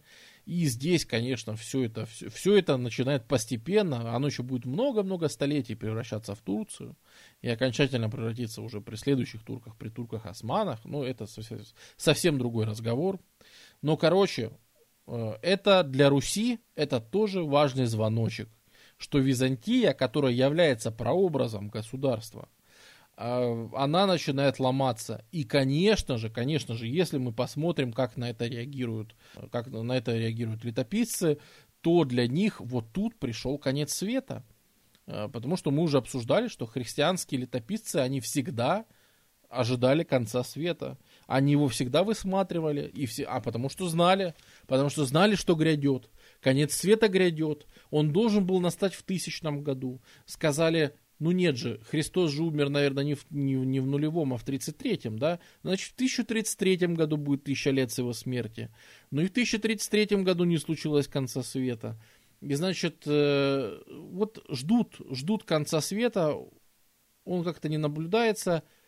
Ну ладно, проходит 40 лет, наступают вот 60-е, 70-е, и мы видим, как все начинает рушиться. И летописец э, помнит откровение Мефодия Потарского о том, что из пустыни Тревской выйдут безбожные измаильтяне, нечистые народы, песеглавцы и другие – они разобьют те ворота, которые еще Александр Македонский залил, значит, каким-то раствором и запаял там народы Гог и Магог. И что это? Конец времен? Это вышли, то есть они вырвались из тех тартарских ворот, из, те, из той тартары, они вырвались и теперь идут нести нам конец света? Это оно? Оно началось? И летописец как бы пытается понять, вообще-то, это кто вот идет? Это писеглавцы идут? Кажется, нет. Кажется, не писеглавцы еще. А кто это? Это нечистые народы? Похоже, что нет. И он приходит к выводу, что вот эти вот турки-сельджуки, вот эти вот э, половцы, которые идут, это все еще безбожные измаильтяне. Вот, значит, можно еще жить, это еще не конец времен, он еще не настал. Э, можно еще, в принципе, еще какое-то время есть для спасения. А, а значит что? А значит, можно еще браться, значит, за копье, да, и идти, в принципе, воевать, вот, и оказывать еще какое-то сопротивление. А тут уже спрашивали, да я уже и отвечал про Волжскую Болгарию, то есть э, и торговали с ней, и воевали несколько раз. Ну, я особо останавливаться не вижу смысла. То есть э, пограничные войны идут все время. Э, время такое, что воюют и с язычниками в Прибалтике, э, воюют и с финно-уграми, и постоянно вот эта вот северо-восточная область, граница, она все обсуждаемое время постепенно ползет все севернее и все восточнее. Все время, все время финно-угорское местное население отсюда выдавливается все дальше и дальше и дальше, и дальше, и дальше, и дальше, и дальше. Короче, у нас будут новгородские свидетельства о студенном море, которые довольно точно идентифицируют, что новгородцы дойдут до Северного Ледовитого океана. Студенное море они его будут называть. И там вообще там будут какие-то местные поселения, даже не финно-угров уже, а вообще какого-то местного субстрата, который э, даже, который просто будет жить в каменном веке еще, то есть там полнейший палеолит, э, который там вообще, кроме кости и камня вообще ничего не знают, которые там скребками просто орудуют, да, ну, то есть классический хороший каменный век. И, собственно, их новгородцы научат там какой-то охоте, выделке там шкур, там чему-то более продвинутому. Э, ну, то есть нормальных инструментов дадут им там, ну, в общем, что-то там с ними начнут торговать. А сами у них будут э, активно покупать этот рыбий зуб, это э, эти клыки моржей, короче. Вот. Будут активно у них закупать. Так что тут постоянно идет колонизация, она продолжается, но она как бы идет сама собой фоном. Это параллельный несколько процесс. Как вообще на все происходящее реагирует Ватикан? У Ватикана свои вообще удовольствия, у Ватикана вообще свои проблемы, потому что мы приближаемся постепенно к 90-м, и в Ватикане вообще начинается Деус Вульт. У Ватикана есть свои заботы. Э, у нас же есть какие заботы? Наверное, стоит пару слов сказать об антихристианских восстаниях, как это сказать, в общем, о языческих восстаниях. До этого какой был авторитет? Что вот эта вот киевская власть, она всех на, на, нагибает. Она идет в степи, и там, значит, мочит печенегов. Она идет в Прибалтику, и там этих самых э, каких-то местные племена, значит, себе подчиняет, там, по крайней мере, заставляет дань заплатить или еще что-то. То есть они устанавливают власть силой, и им как бы нечего противопоставить. И поэтому, когда они крестят, в принципе, то же самое. И с нашествием половцев, вот конец э, 1060-х годов, Э, связан целый ряд восстаний э, языческих. Э, что говорит, собственно, опять же, летописцы о язычестве ничего не пишут. Поэтому по бумаге вроде бы как язычества и нет на Руси. А по факту мы видим, что есть целый ряд восстаний. В Новгороде довольно крупное восстание 1072 года. 1073-го, там крупные вот какие-то волхвы ведут восстания, и это, то есть им кажется, людям кажется, что вот эта вот власть, она несколько себя дискредитировала, да, не способна отбивать набеги, немножко сдают, друг друга режут, следят больше за тем, как убить друг друга, и вроде как это слабость некая правителей, против них можно выйти. Э, это все, конечно же, подавляется, естественно, это все зарубается на месте, но это дает несколько поводов, это дает несколько интересных последствий. Ну, во-первых, во-первых, это дает нам великолепное описание э, новгородского восстания волхвов. Просто прекрасное. Я просто прочту, что когда это восстание подавили, и там вышел, э, значит, волк, который все зачинал, который говорил, да, я, я умею делать точно так же, как умеет делать Иисус Христос. Я вам сейчас те же чудеса покажу, и вообще, ребята, смотрите сюда, сейчас все будет круто. В общем, когда их всех повязали, этого волхва привели к местному князю Глебу, и князь Глеб его на допрос этого волхва вызов, вызвал. И вот это, это, конечно, описание прекрасное. И спросил у него, ну вот говорят, что ты знаешь, что случится завтра и что сегодня будет до вечера. Волхв отвечал, знаю все. А знаешь ли, что с тобой будет сегодня? Волхв отвечал, чудеса великие сотворю. Глеб же, вынув топор, разрубил волхва надвое. И пал он мертв. И люди разошлись. Ну да, ну это, это вот судебное разбирательство того времени. Но это порождает еще некоторых вещей, потому что, в принципе, одна из претензий язычников, она сосредоточена на том, что а что вы нам какую-то религию не нашу толкаете? Это же какая-то греческая религия. Приезжают греки, что-то нам рассказывают. Э, значит, э, ну что это такое? Какие-то святые, какие-то имена. Что вообще за дела? И действительно появляется такой кризис, то есть появляется запрос на собственных святых. А святые это же должны быть еще и мученики. И в принципе, скорее всего, в 70-е годы появляются первые Э, русские святые, собственные. Э, это святые мученики Борис и Глеб. Умерли еще давным-давно, они еще в 1015-м умерли.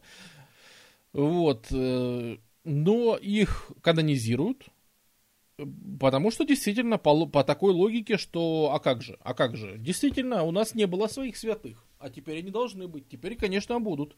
И их объявляют святыми за то, что ну, впоследствии они станут как бы защитниками русской земли, но изначально их канонизировали потому, потому что они как бы приняли, то есть по, по официальной, по крайней мере, версии, э, Святополк окаянный, он пришел и их зарезал. И они приняли эту смерть покорно. То есть сказали, что это тоже были князья, тоже могли воевать, тоже могли поднять на него оружие, но сказали нет, я вот не, бу, не подыму на тебя оружие, а вот ты, значит, мой властитель, мой мастер, да, я вот, хочешь, даже вот хочешь меня убить, я все равно, я вот даже умру, но я типа воевать не стану. И приняли мученическую смерть. А, с точки зрения тогдашней церкви, это просто идеальные мученики, потому что они принимают смерть покорно. То есть князь сказал умрите, и они сказали хорошо, как пожелаешь, но я тебе противиться не буду. Это еще и очень такой назидательный, да, как раз после восстания язычников, как раз такие первые мученики, и как раз это все очень неплохо укладывается опять в тогдашнюю парадигму. Ну, а потом будут там различные люди, то есть, по крайней мере, с этого начинается вот традиция собственных святых на Руси. И это же перекликается с еще одним интересным местом, это со, со своими собственными, не только святыми людьми, но и со своими собственными местами. А именно, возможно, вы слышали, появляется в этот же момент, в это же время, во второй половине XI века, Киево-Печерская лавра. И это тоже ну, большой-большой такой интерес. Понятно, что это как она выглядит сейчас, но Найти фотки пещеры что-то мне не удалось. Вообще смысл э, Киево-Печерская, ну, то есть что такое Печерская? В смысле пещеры. Э, смысл в пещерах. Смысл, на самом деле, очень суровый. вот у вас тут есть э, разборки, у вас тут есть князья, которые друг друга режут, у вас тут вот такие серьезные дела, да? А я вот, какой-нибудь там Феодосий Печерский или кто-нибудь, я ухожу, буду сам себе молиться, ну, сам по себе молиться, причем вырывает себе маленькую-маленькую пещеру. А что такое пещера? Это захоронение. Это вообще традиции христианского мистицизма, причем восточно-христианского мистицизма, исихазм это называется. Когда ты отстраняешься от всего, это что-то чем-то напоминает, кстати, медитацию. Ну, не любят, на самом деле, люди э, православные, когда это сравнивают с медитацией. Но оно чем-то похоже, исихазм чем-то похож. Смысл в том, что ты закрываешься и удаляешься от мира, и в уме творишь молитву, соединяясь, как бы ты соприкасаешься с Богом, постоянно в голове произнося молитву. Ты ее произносишь по кругу, раз за разом, раз за разом, раз за разом, раз за разом, одну и ту же молитву, одну и ту же молитву. И ты как бы входишь в некое вот такое вот состояние, ну, если говорить современным языком, там, транса, там, еще как-нибудь, и т.д. И можно проводить аналогии с, со всяким индуизмом и вот практиками восточными, да. Ну, это если говорить современным понятным языком. Как это описывает церковная практика и сихазм, это ты входишь вот в соприкосновение с, с Троицей. По сути, ты соприкасаешься через Святой Дух, ты соприкасаешься с Троицей. Но для этого, да, ты должен как бы вот мирское полностью отринуть, и поэтому эта пещерка, которую ты вырыл, это же фактически твоя могила. То есть представь силу символизма моления в этих пещерах.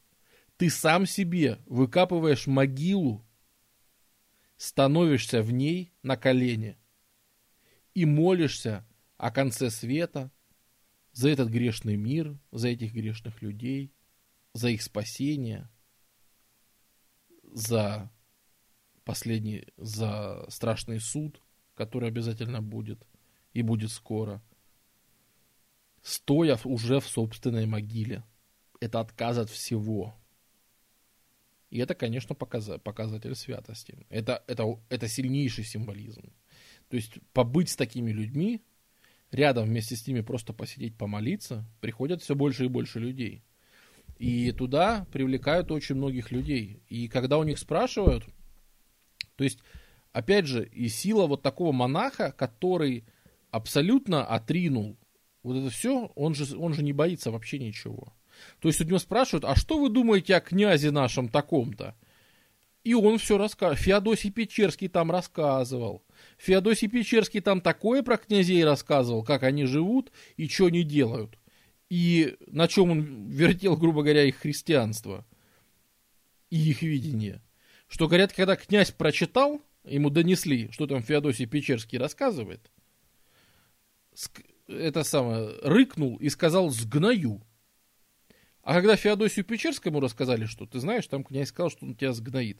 Феодосий Печерский сказал, о, отлично, отлично, семьи у меня нет, родни у меня нет, имущества нет, хорошо бы он меня еще помучил перед тем, как убьет. Вот если просто придет, убьет, то плохо. А хорошо бы он меня еще попытал бы как-нибудь, помучил, чтобы я мученической смертью умер. Тогда-то я сразу в рай попаду, без всяких там, ну, обходных, да, сразу прямиком, если он хорошенько меня помучает, пожарит, попытает, ребра мне повыдергивает, какие-нибудь иголки под ногти. Вот тогда-то я точно в рай. Поэтому, ну, как бы окей. Это абсолютно непоколебимая. Вот это такая позиция, которая просто непробиваемая. То есть ты с такими людьми, они же вообще не боятся ничего. Он готов, ну, просто идти на все, да, ну, то есть, и это вот такой вот показатель. Во-первых, это альтернатива для людей, которые ищут в этом мире других смыслов. И, блин, ну везде, ну посмотри, ну бояре там зажрались, бояре там, ну посмотри, просто беззаконие творят. Князь там, вот что он творит. Там, ну вообще какой кошмар, как, как от этого всего спастись, да. И тут же ты видишь пример вот такого поведения, которое абсолютно презирает все это цепляние за жизнь, презирает вот все эти ваши потуги и какие-то э, хитромудрые, значит, э, хитрости. И, конечно, авторитет э, монашества, именно в первую очередь монашества, он очень сильно растет. До этого, честно говоря, авторитет церкви был так себе. Потому что, ну, например, была такая древняя примета, что если встретил монаха или зайца, то это считалось плохая примета. Это как сейчас считается, если черный кот дорогу перебежит. То есть, если ты идешь, нужно не идти. Нужно закончить там дела свои, развернуться, уйти. То есть заяц был нечистым животным, его в пищу употреблять даже нельзя было. Э, заяц нечистое животное, и монаха встретить, это тоже явно не к добру. Это вообще было плохой приметой. Что говорит о том, что, ну, понятно, что отношение было достаточно спорное ко всему это, ко всей этой движухе. Э, вот. Но, как ни странно, благодаря вот Киево-Печерской лавре, э, потом, там, впоследствии будет создана, ну, тоже в обсуждаемый период глобально будет Троица Сергиева лавра создана. И благодаря вот таким вот всяким местам, где есть исихазм, где настоящие монахи угорают по хардкору, вот благодаря таким местам авторитет, да, будет подниматься постепенно, и он будет привлекать все больше именно каких-то простых людей, а не просто э, правящую верхушку, там, идеологию государства и так далее. Вот э, как раз подавив вот эти вот, с одной стороны, языческие выступления – с другой стороны, подавив половцев, выдвинулся такой правитель, как Владимир Мономах. Это, наверное, следующая личность, которую стоит э, упоминать, потому что действительно человек тоже проживший э, долгую жизнь, тоже связанный с Европой, э, с действующими лицами, потому что, например, его любимой женой, и уже по-настоящему нормально любимой женой, а не какие-то там наложницы, еще кто-то, э, были, ну, то есть, сам он, понятно, мономах, между прочим, мономах, то есть, единоборец, то есть, как это сказать, ну, говорят тут, один в поле не воин, а он моно, один, мах, боец, вот, ну, в смысле, что он сын э, греческой династии, сам он сын византийской принцессы, а у него жена э, Гита Гаральдовна, это, между прочим, жена Гарольда Годвинсона, того самого, который, если вы вспомните, у нас когда-то был стрим по концу эпохи викингов, и там мы разбирали холодное лето 1066 года, когда нормандское вторжение в Англию и битва при Стэнфорд-Бридже, битва при Гастингсе, помните, где армия викингов, армия англосаксов и армия норманов встретились и там целый год рубились. И вот там погиб англосаксонский король Гарольд Гудвинсон. Он-то там погиб в 1066, а вот дочка его была замужем за Мономахом. Как все связано-то в европейской истории. Верно? И вот Владимир Мономах, и он не, он не только этим связан с историей, э, с Европой, потому что, например, когда он ходит бить половцев очень активно, он же ходит на юг с походами против язычников. А кто еще ходит с походами против язычников? Совершенно верно. Деус Вульт. Э, в 1096 году у нас начинается первый крестовый поход, и вся Европа кидается, приходит в движение. Вся Европа начинает ходить в крестовые походы, вся Европа начинает тусить, здесь праздник. Наконец-то крестовые походы в Святую Землю, то есть на юг, бить, ну, как им казалось, язычников. Понятно, что мусульман, ну, кто, кто там этим заморачивался.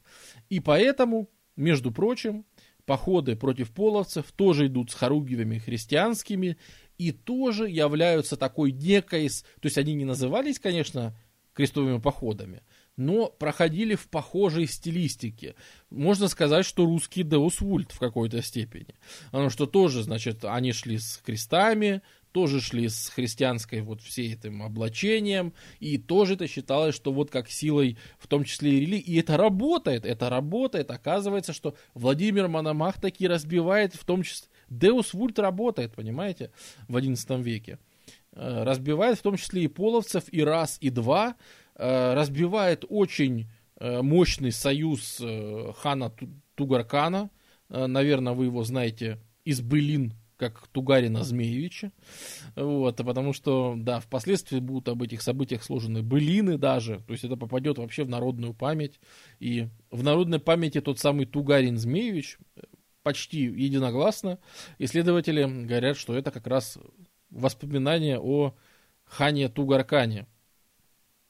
Вот. Ну, их всех так называли, всегда очень странно. То есть то, что он там Тугарин Змеевич, еще как-то так, э, всегда. То есть в летописях такие иногда встречаются э, половчане на полном серьезе. То есть там э, пришло кочевье между...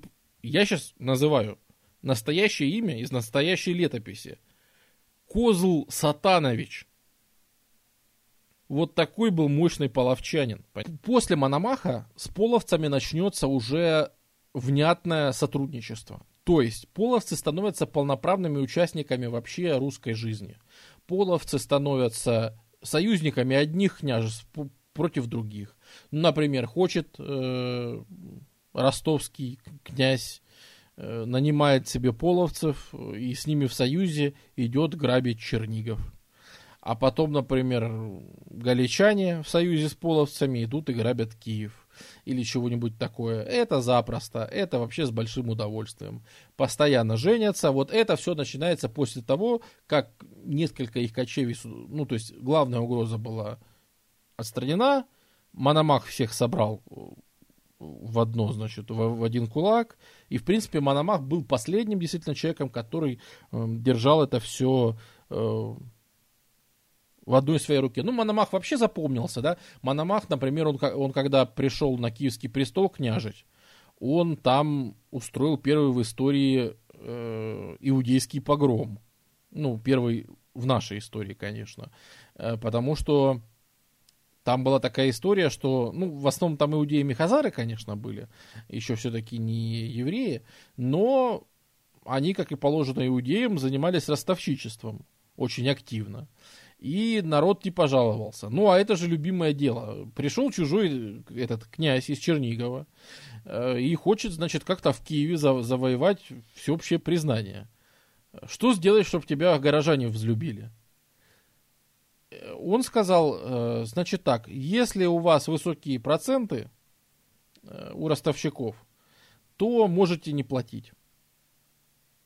А если ну, там небольшие, то, значит, там устанавливать не больше 20%, по-моему, в рост можно давать, и не дольше, чем на 3 года.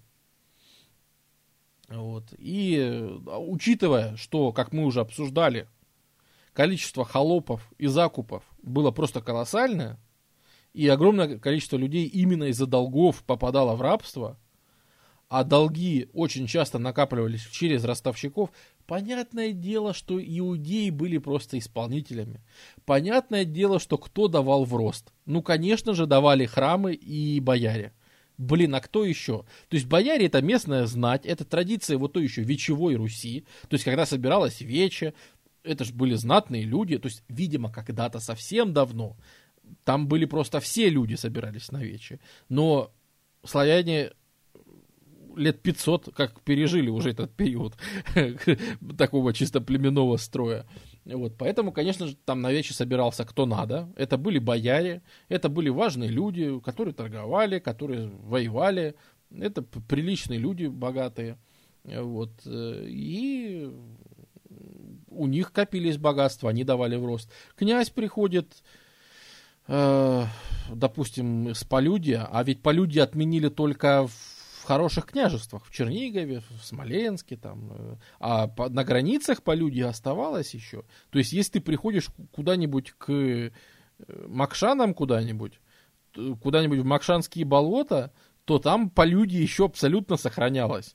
Туда приезжал князь, которому скучно, особенно изгои этим любили заниматься, вот которые теряют право на какой-нибудь престол, а он князь, он крутой, ему надо показать, и у него дружина какая-то есть. Ему надо показать, что он все-таки что-то стоит. И он приезжает к каким-нибудь этим самым Макшанам и говорит, ребята, а ну, вы знаете, кто это? Это, это дома, это дома я изгой. А для вас я, между прочим, русский князь. А ну, выкладывайте, что тут у вас есть куны там ваши, в общем, все, что есть, давайте сюда. Соболей, там, чем вы, мед, мед тащите тоже, да-да-да, пойдет, пойдет. Луки, стрелы, короче, все, кость, все, что есть, все давайте. И на границах Киевской Руси по люди сохранялось, да, оно переживет и Киевскую Русь, и вообще и будет сохраняться еще хрен знает сколько. И говорят, что говорят, что некоторые методы применяемые Российской империей при колонизации там, Чукотки, напоминали полюдье 11 века и 10 Так что, ну, понятно, что в немножко измененном виде, да, это, в принципе, э, короче, просуществует еще очень долго. Но это всегда будет уже где-то на границах, где-то не там, где нормально установилось государство. И, между прочим, в рост вообще-то давала церковь. И церковь, конечно, наращивает силы гораздо быстрее, чем наращивает силы и княжество, и боярство. Почему? По очень простой причине. Княжество свои доходы дробит, а церковь не дробит. У церкви нет никаких лестничных систем. У церкви нет никакого наследования. Церковь, она одна. Это организация принадлежит земля епархии, и она не зависит ни от смерти епископа, ни от того, какой сюда игумен приехал, ни от чего она не зависит. Она была при вас, она будет при следующем князе и еще при следующем. А как только боярину нужно показать, что он хороший, как как показать, что ты хороший человек? Всю жизнь кого-то травил, обманывал, кидал. Как показать, что ты исправился и стал хорошим? Подарить что-нибудь церкви? Или дать денег на новую церковь? Или этой что-нибудь отписать? А вот давайте я своих холопов, 10 штук, отдам-ка церкви. И эти 10 холопов будут работать на монастырской земле. Им-то холопам какая разница, они как работали, так и работали. Кто-то говорит, как церковь относилась к холопам. Нормально, они на церковь тоже работали. Вот. Но потому что церковь в средние века это крупный землевладелец, который активно участвовал в экономике. И в торговой деятельности, и в даче денег в рост, и все остальное. Э, вот. Но контрагентами-то были иудеи, потому что как-то это все нужно доносить до простых людей. Вот. Э, ну, а почему иудеи? Ну, понятно, ну, что в, в иудаизме э, нет запрета на... То есть у христиан есть запрет на ростовщичество, у иудеев нет.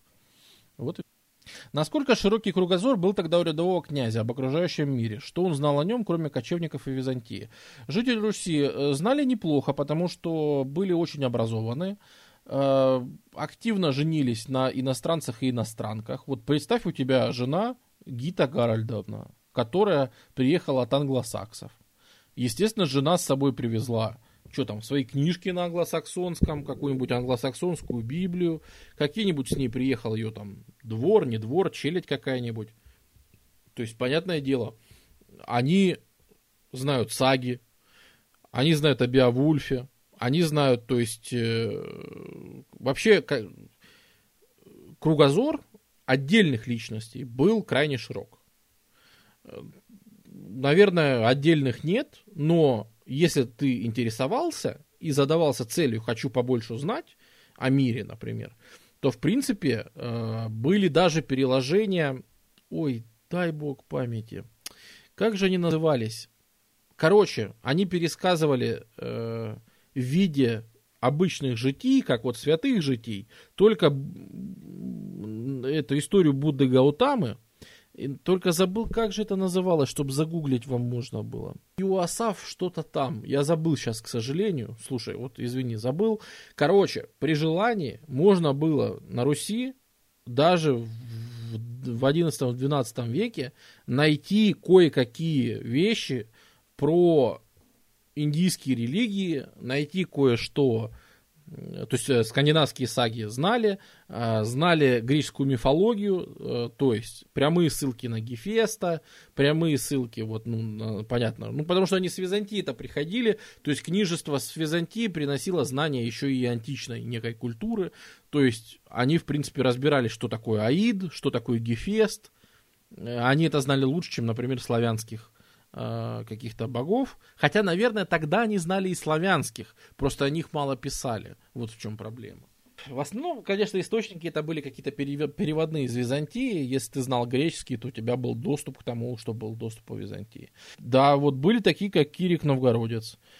Потому что из-за него мы знаем, что умели считать, как умели вычислять, как что считали, с какими поправками. Потому что то, что осталось после него, это просто кладезь. Это кладезь, э, скажем так, э, средневеку...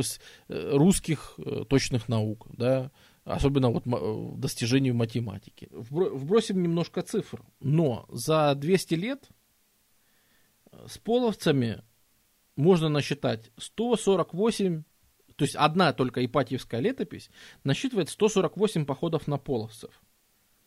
Из них 52 похода это половцы пришли на Русь, 30 это русские княжества пошли на степь, а 64, то есть большая часть, это совместные действия половцев с русскими княжествами против других, например, половцев и русских княжеств. Вот, то есть э, можно сказать, что по большей части это были столкновения все-таки в союзе, в каких-то вот э, обженившись и как-нибудь еще. Во-первых, с древнерусским языком не очень понятно. Потому что разговорный язык отличался от письменного и довольно сильно. И разговорный язык, он отличался даже у Вятичей, у Кривичей, у древлян, там, у всех остальных. Причем разговорный язык иногда видно. Э, по письменности, э, например, в больших текстах, если пищей уставал, то иногда он под конец может сбиваться с литературного языка, с вот этого вот э, болгарского, церковно-славянского, или как его правильно назвать. Он сбивался на разговорный, когда начинали проскакивать диалектизмы. Например, новгородцы не различали Ц и Ч, да, и поэтому они их путают постоянно есть явление, когда мы читаем из Полоцка. То есть, что такое русский язык? Да? В Полоцке был немножко свой. Э, и там прослежены явления. Вот, опять же, есть выдающийся лингвист Залезняк, к сожалению, умер недавно, э, который вот как раз и говорил о том, что вот интересно, да, что в, есть в Новгороде можно от новгородца найти какой-то диалектизм, следы которого потом можно найти в северно-русских говорах. А в полоцкой грамоте можно найти явления, которые потом найдешь в украинском языке. То есть в какой-то степени, конечно же, современные вот э, из существующей нации языки, они восходят к тому времени – но там есть влияние и других сил. Не только, знаешь, это, это не просто самостоятельное развитие древнерусского, а это еще и политические события, это еще и сильнейшие заимствования э, там из тюркских языков, которые будут по-своему сказываться. Э, Все-таки вернемся к Мономаху, потому что при Мономахе последний раз государство собрано э, воедино. Мономах решает закончить э, вот этот вот постоянный, постоянную резню, он решает закончить. И он предлагает следующее. Господа, пускай отныне каждый держ, сидит у себя и держит отчину свою. То есть, вот это вот ездочение э, по князей по княжествам, да, что старший сидит в Чернигове, а младший в Новгороде, третий еще где-то. Вот это давайте закончим. Э, с вот этим вот постоянным каруселью мы друг друга режем, и конца и края между усобицы нет. Это вот 1097 э, год. Э, ну, так, чтобы в датах ориентироваться. 1097 год. Так, так постановили. Так постановил Мономах. То есть главное остается киевский домен. И он не делится, он сидит за старшим.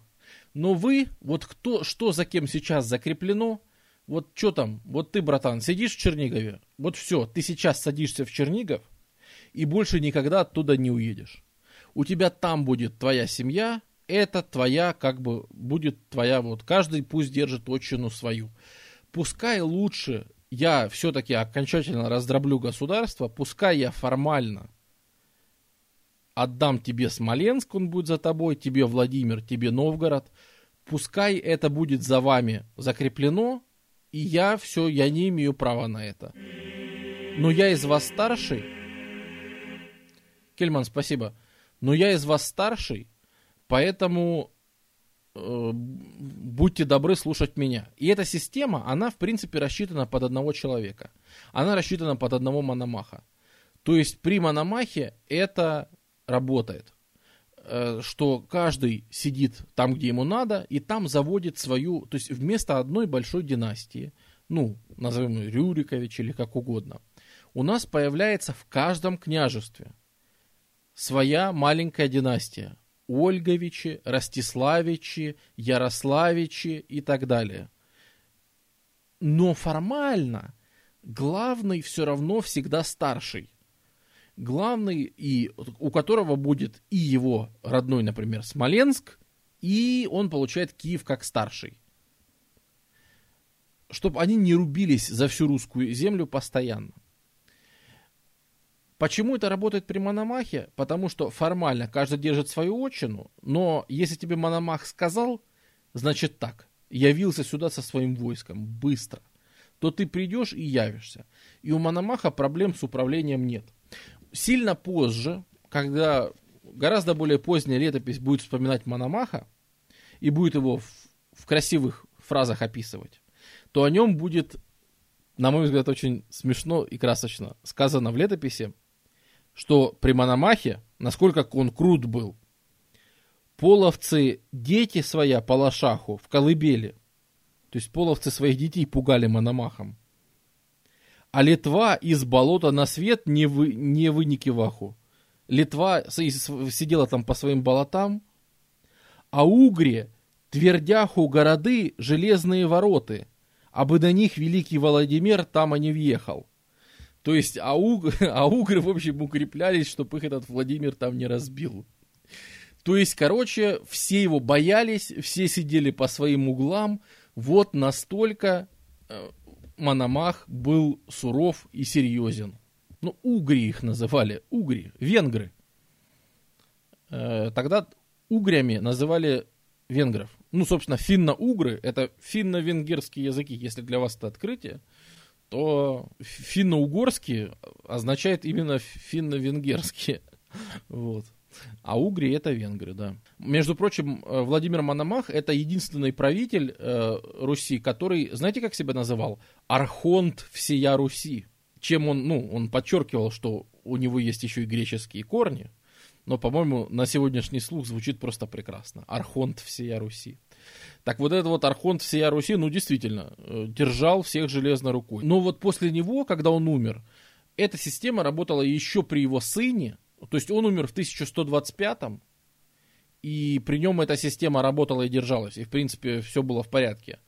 Э, при его сыне тоже еще так-сяк, но держалась до 1132. Потому что начиная с 1132 года э, никогда Русь не будет единым государством больше никогда, например, не будет общей армии, общего управления, никогда княжества не будут собираться вместе, они будут собираться по два, по три, у них будут съезды, вот типа Долобского съезда, будут еще э, некоторые съезды, но они не будут ничего решать. То есть э, обычно это будет выглядеть так, что со- собрались князья, решили, что значит давайте, давайте чего-нибудь спланируем. Они собрались вместе, Э, посидели, посудили, порядили и разъехались вообще ни с чем. И вот таких вот э, бес, бесполезных э, разговоров будет очень много. Совместных действий не будет никаких, потому что причин на то, в принципе, много. Во-первых, есть экономические причины. Ну, например, Новгород постепенно начинает затягивать более северное, э, ну, северные дела. Например, в Новгороде открывается представительство Ганзийского союза, ну тогда это называется Союз э, вольных городов Гамбурга и Любека, то есть то, что потом будет, то есть северонемецкие торговые города, то, что впоследствии станет Ганзейским союзом, Э, они начинают торговать с Новгородом в том числе. То есть Новгород довольно рано, можно сказать, э, к этой системе, ну, не вошел, но торговал с ней очень рано. Еще даже когда Ганза не называлась Ганзой. Э, с другой стороны, южные области все время разграбляются, и это тоже как-то ну, влияет, потому что половцы очень жестко на юге присутствуют. Все равно это всегда опасность там забрасываются поля, там за, то есть, в принципе, э, то, что было полями и угодьями, превращается, ну, в лучшем случае, в какие-то укрепленные полосы, э, засеки и что-нибудь такое э, с кочевым миром. Потому что никогда не знаешь, да, сейчас вы с половцами дружны, а завтра воюете. Волынь, на тот момент более серьезная, чем Галич, попадает, ну, занимается больше делами польско-венгерскими и больше занимается западной политикой. То есть получается, что когда каждый сел на место, то у них внутри, вот кто-то спрашивал насчет того, что, а как же лествица, на, на чем она сказалась, вот эта вот странная лестничная система. А вот помните, мы показывали вот эту вот жуткую лестничную систему? Так вот теперь вот то же самое, только не в рамках Большой Руси, а везде в рамках каждого государства своя маленькая Киевская Русь с чем там, блэкджеками и с развлечениями, с различными. То есть теперь вот такая вот система внутри каждого из этих э, княжеств. И, и это же это и в начале столько.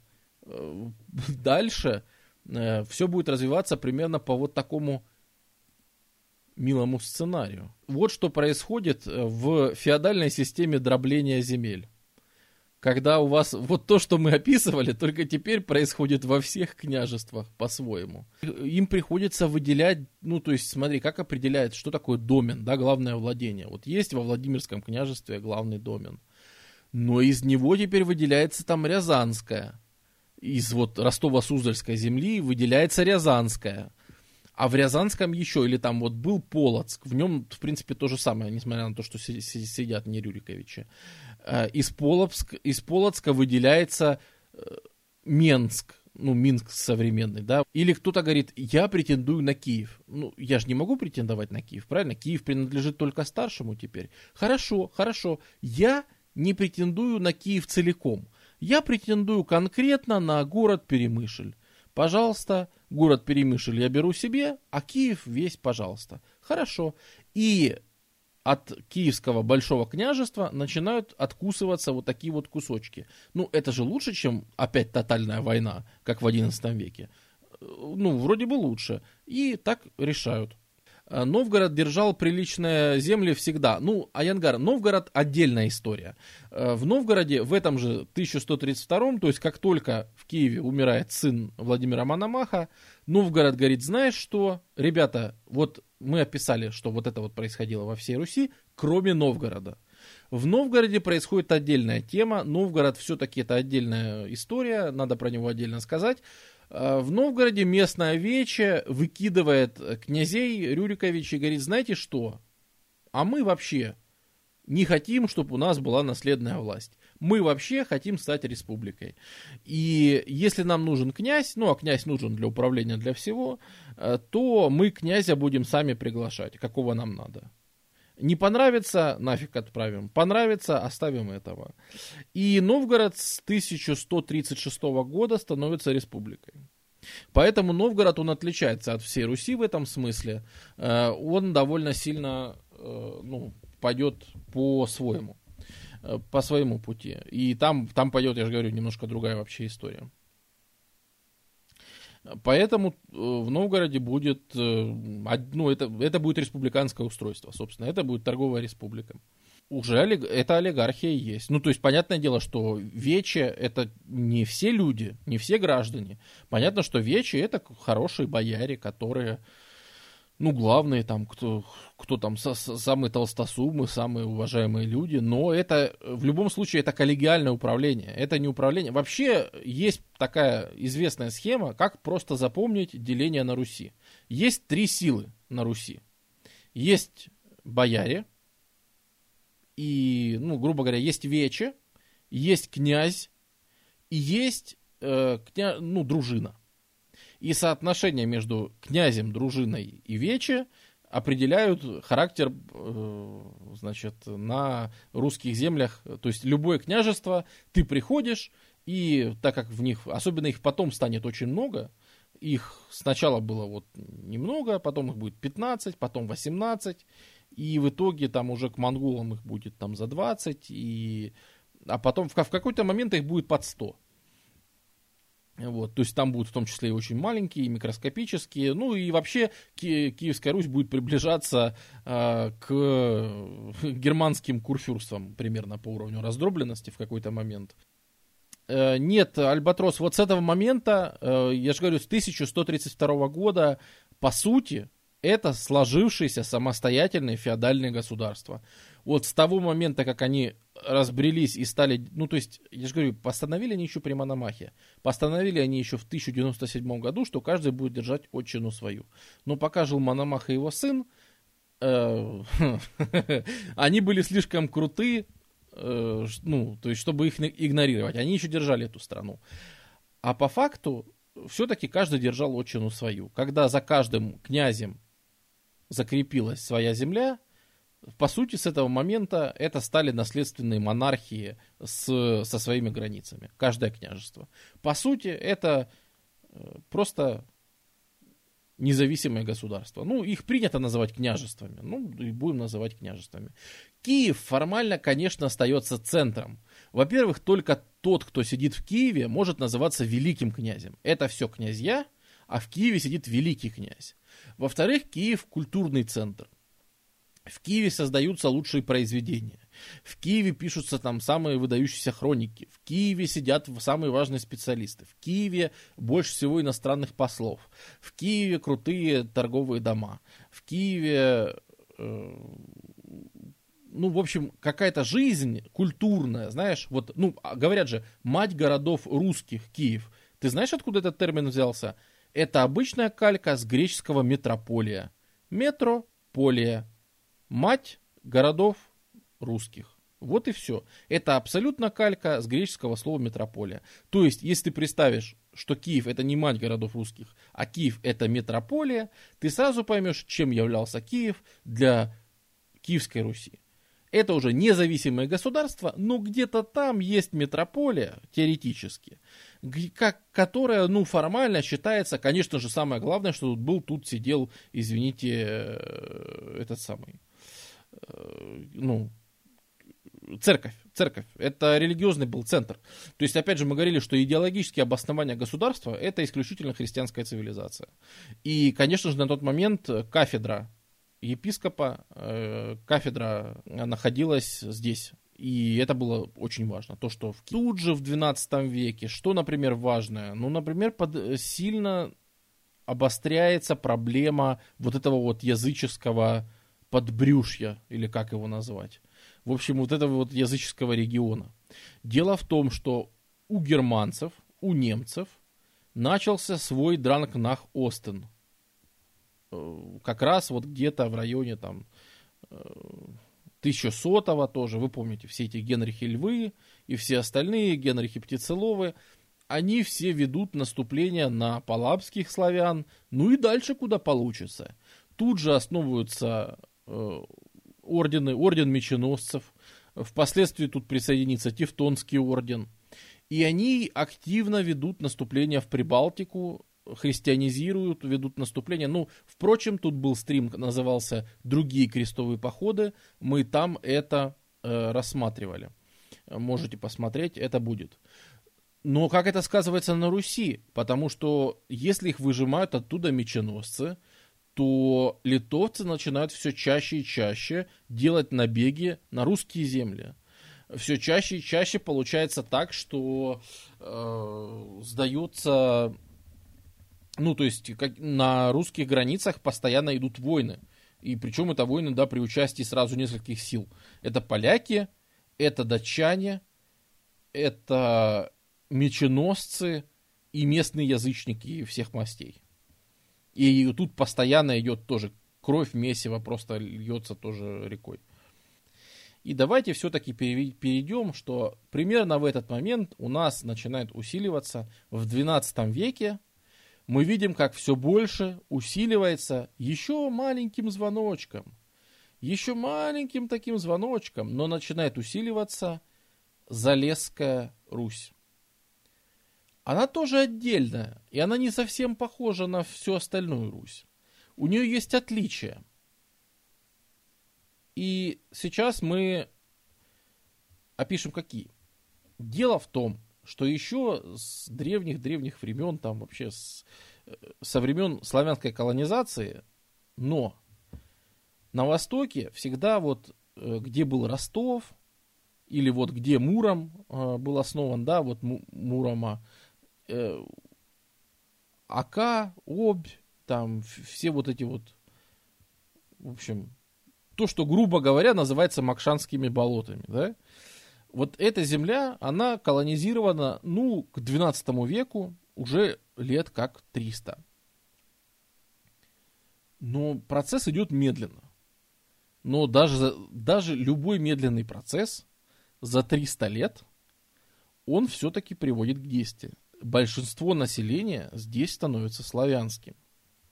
Постепенно здесь начинаются здесь появляется, ну, то есть, здесь появляется нормальное обозначение, то есть, то, что называется Суздальская земля, и раньше у нее было немного центров. Ну, был Ростов, была Суздаль, был Муром. А, ну, ну да, есть, есть. Но тут всегда это была некая окраина, которая жила и полагалась сама на себя.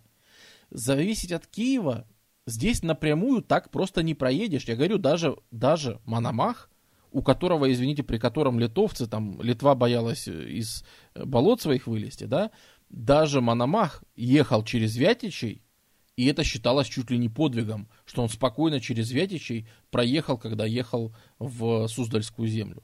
Это считалось ничего себе достижением. То есть в каком-то смысле Залесская Русь, она действительно отделена прямо широким слоем лесов, болот, э, вот труднопроходимая местность, она была сама по себе. И есть характерные черты этой Руси. Например, здесь не было вот этого мощного э, сложившегося боярского слоя. Потому что вот в Киеве ты придешь и что-то начнешь рассказывать, какой ты крутой, а давайте ко мне чего-то еще. Что тебе сделают? Тебе спалят тебя, или как в Галиче, да, было, взяли любовницу, спалили этого, ну, наложницу этого князя, в общем, любимую его э, жену, или как назвать. И все, и что ты теперь скажешь? Формально ты ничего не предъявишь. А кто на тебя? Ну, холопку твою сожгли, ну и что? Вот тебе штраф. Что ты мне сделаешь? Но они-то знали, что эта холопка была его любовница и так далее и тому подобное. Прям Санта-Барбара страшная. То есть они тебе тут... Вот славянское вече, которое было очень сильно и вроде как давно было сильно, и в каком-нибудь Новгороде вообще вече может просто выкинуть князей, да, и там говорить как им самим по себе.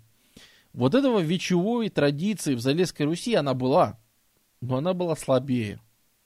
И роль князя там изначально была сильнее, потому что это области на границе с Волжской Булгарией, на границе, то есть это фронтир, это настоящий фронтир, это реально область постоянной войны, постоянной колонизации, военного планирования, то есть это область, которая реально жила войной. То есть отсюда были люди, которые, ну, это, это, это люди, которые делали победы на северо-востоке.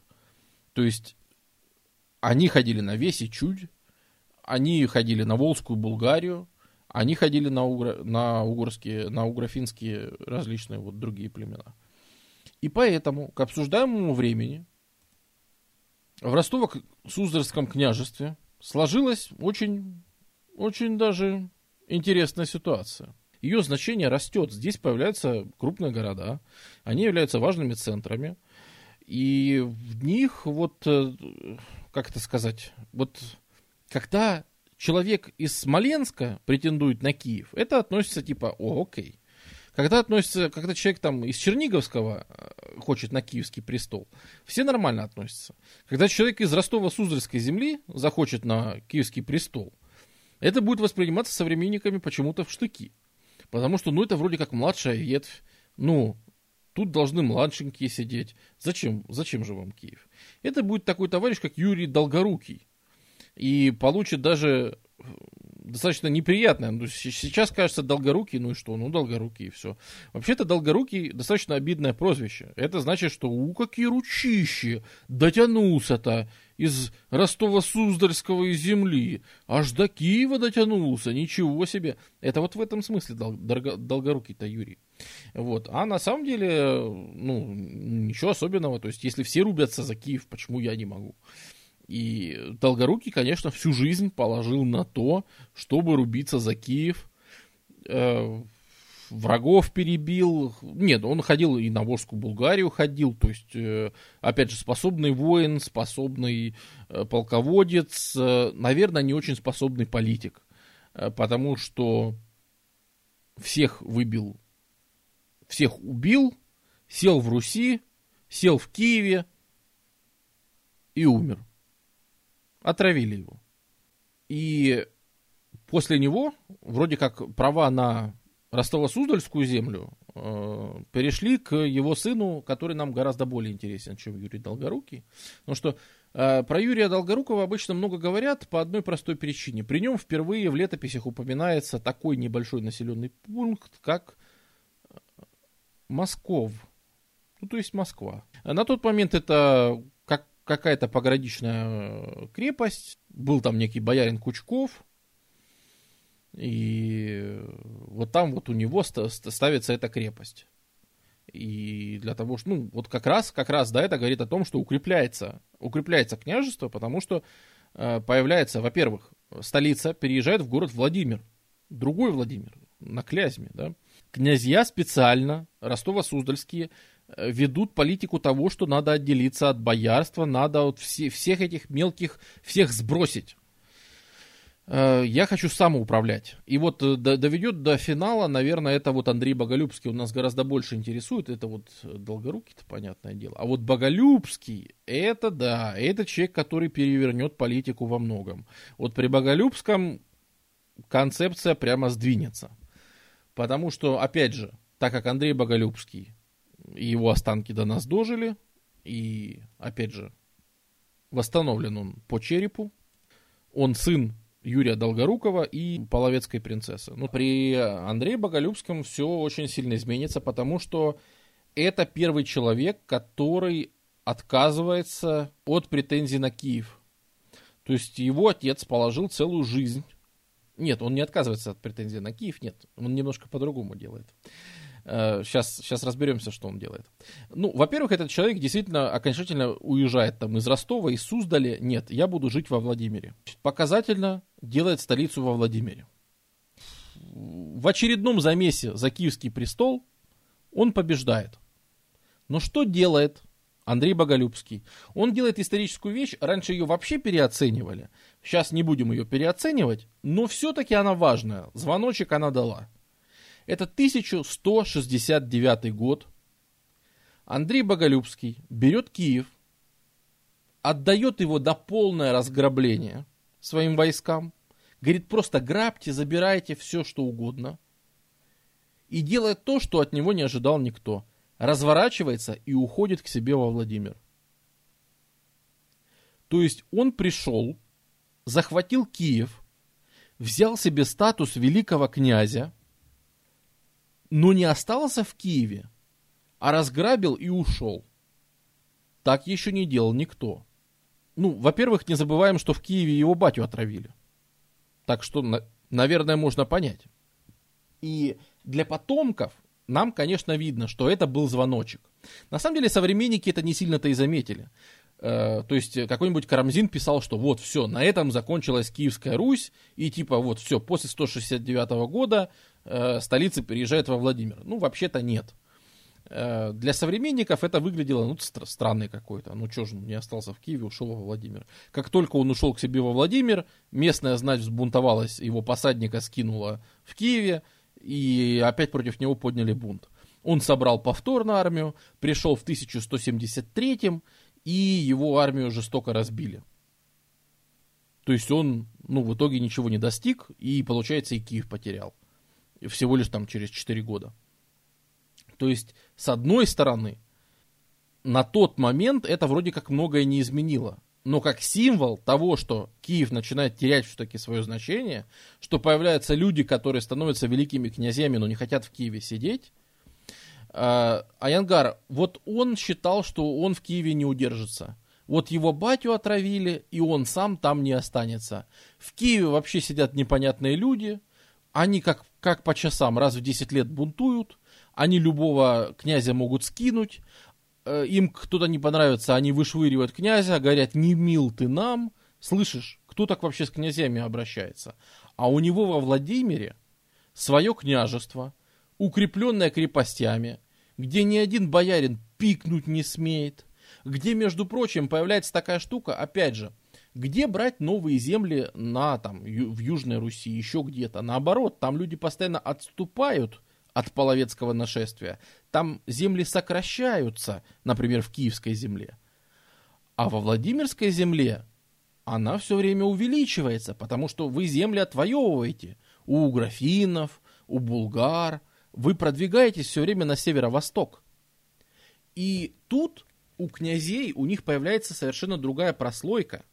Для нее пока что даже нет еще названия. Ну, в принципе, их называют точно так же боярами какими-нибудь. Но это та прослойка, которую впоследствии назовут дворянами. Она появляется сейчас. Это ты что делаешь? Вы завоевали землю. И ты берешь какого-то из своих воинов, говоришь, ты знаешь, ты был вчера обычным Васяткой, а сегодня ты Васятка Васяткович. И вот это твоя наследственная земля. У тебя вчера не было ничего, а сегодня ты вот такой же боярин, как вот эти вот хрычи сидят, которые вот эти вот толстосумы сидят по своим гороздам, держатся за свои денежки и за свой, за свой воск. А ты был Васятка, но ты поддержал меня, ты мне присягнул, и теперь смотри, ты такой же, как они, у тебя есть своя земля. И появляется целое сословие людей, которые лично обязаны только князю, которые никак не зависят там от веча, дуреча, бояр, хреняр каких-то, их, их вообще это не интересует. Они лично обязаны князю и получают землю за военную службу. На самом деле это такой взгляд в будущее. То есть, да, история так рассудит, что за этим сословием будущее этих земель. Но тогда этого еще никто не знает, тогда этого еще никто не понимает, тогда это только появляющаяся вообще э, ситуация. Это очень сильное дело. И даже когда Боголюбский терпит поражение э, в 1173 под Киевом, даже под Выжгородом, если быть точнее, ну, это то же самое, то он уходит к себе во Владимир и говорит, вы знаете, а не очень-то и хотелось. И начинаются финты ушами он создает во Владимире, во-первых, он себе говорит, вы знаете что, я, я теперь не могу называться великий князь, да? А почему? Могу. Только я теперь буду великий князь Владимирский. А как бы, а что ты мне сделаешь? Я вообще в другом городе. И вот так, то есть вплоть до Андрея Боголюбского. Великим князем великим князем мог себя называть только человек, который был в Киеве. А он говорит, ну хорошо, там сидит великий князь Киевский, а я великий князь Владимирский.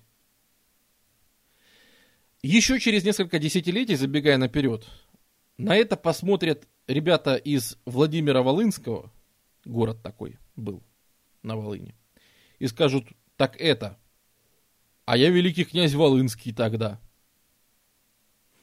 ну, и вы поняли, что пошло дальше. Любой князь, который сидел у себя, говорил, а что, вы самые умные, что ли? Я тоже великий князь. И они все начинают претендовать на то, чтобы называться великий князь. То есть великий князь Киевский теряет свое значение как политическое постепенно. Да, пускай Боголюбский не удержал за собой Киев, но он во Владимире начинает создавать копию Киева. Он создает во Владимире такой же Успенский собор. Он создает э, во Владимире такие же золотые ворота, как в Киеве. Он создает это совсем... Он, он, знаете, что он пытается? Он пытается сделать свою митрополичью кафедру во Владимире. Впервые разделить русские земли. До этого есть митрополит Киевский и всея Руси, и по-другому не обсуждается, вообще не обсуждается.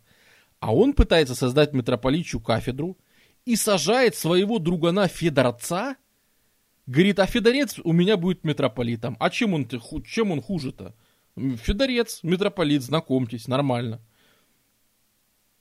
такого вообще никто. То есть, ладно, этот пункт ему на самом деле пришлось откатить. То есть, то, что там киевляне ему предъявляют претензии, это ладно. Он как бы с этим еще с, с, смирился бы. Но Киев нажаловался в Константинополь. И пришли из Константинополя, патриарх и тоже сказал, знаешь что, товарищ, ты вообще не заигрывайся. И мы тебя сейчас вообще от церкви отлучим нафиг, если ты будешь продолжать упорствовать. Это сработало, и Боголюбский продал Федорца просто с потрохами вообще без проблем. Говорит, а, ладно, это, короче, еретик, пожалуйста, забирайте. Все, отправил этого Федорца в Киев. И киевские церковники Федорцу выкололи глаза, отрубили руки и вырвали язык. Ну, кто-то скажет довольно сурово. На самом деле нет, это типичная казнь для ересиарха. То есть для человека, который проповедует ереси. И э, там тоже летопись так смешно описывает, что игумены так разозлились, что аще валы зарыкали.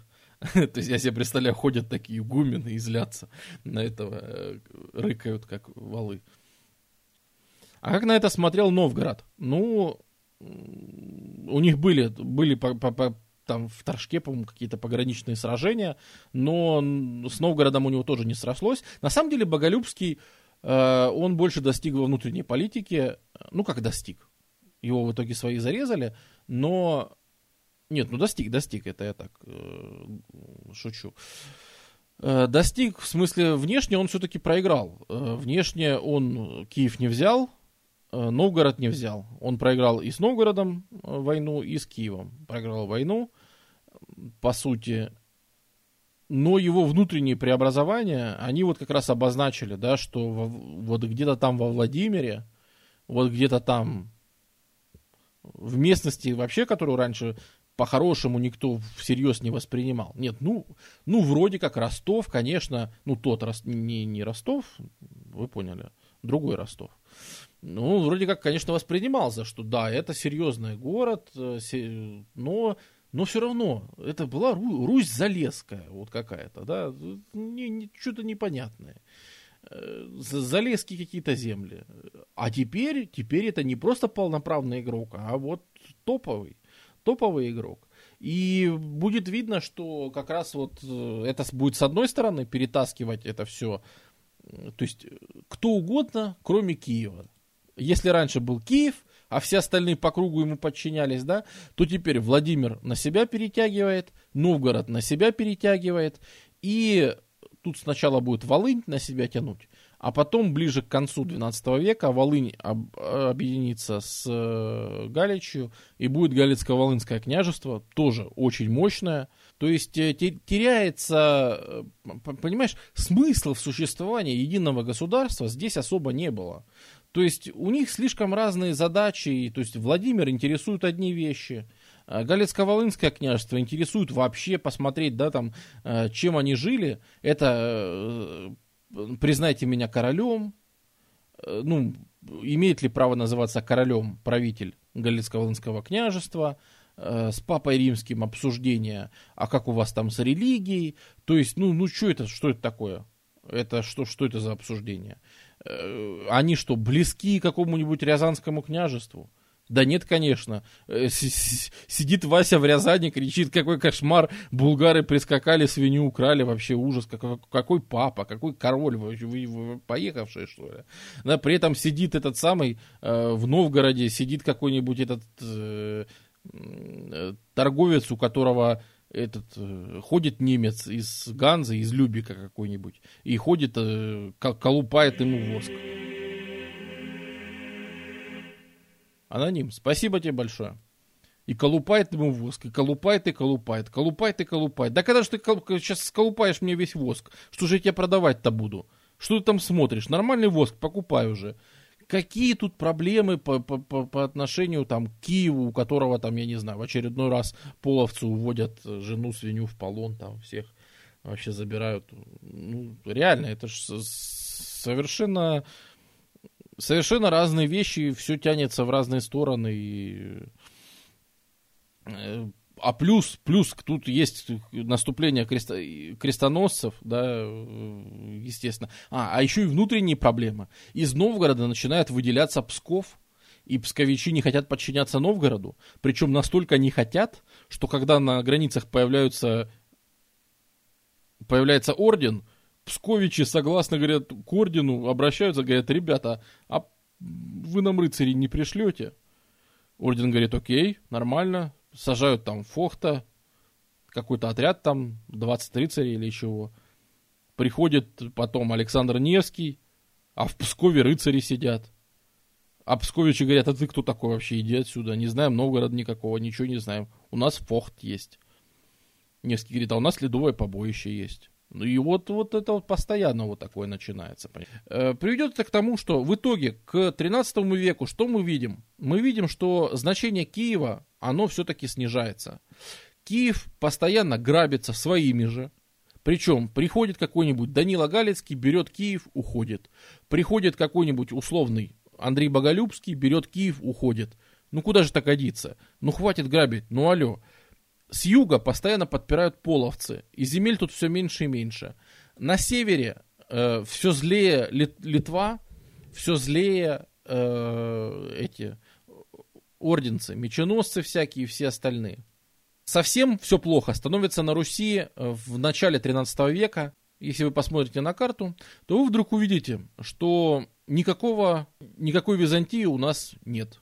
Это тоже сильнейшим образом сказалось на э, истории русских земель, которые все время идеологически зависели, идеологически были зависимы от э, Византии. Отсюда постоянно приезжали учить, как правильно верить. Отсюда постоянно приезжали, вот я же говорю, инспекторы, отсюда постоянно приезжали проповедники. В начале 13 века крестоносцы идут воевать с мусульманами и случайно берут Константинополь. Ну, ну, бывало такое. Ну, что ж ты, что ты будешь делать? Э, ну, бывает. Э, до мусульман идти очень далеко, святая земля вообще очень далеко, а у нас тут четвертый крестовый поход, четвертый, цифра-то какая уже три раза были, ну и сколько можно. Давайте все-таки уничтожим Константинополь. И крестоносцы сходу сделают, в общем, штурмуют Константинополь и уничтожают, и берут его.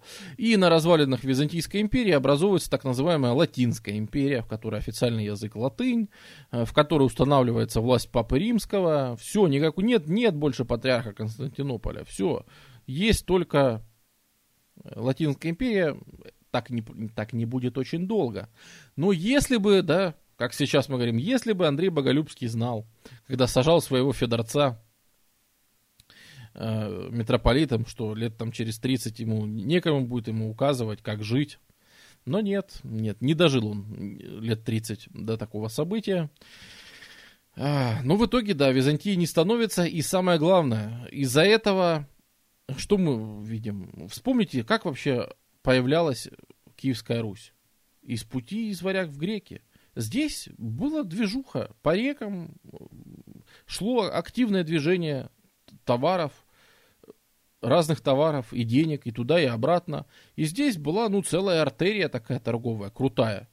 Куда она шла? В Византию в первую очередь. А теперь что?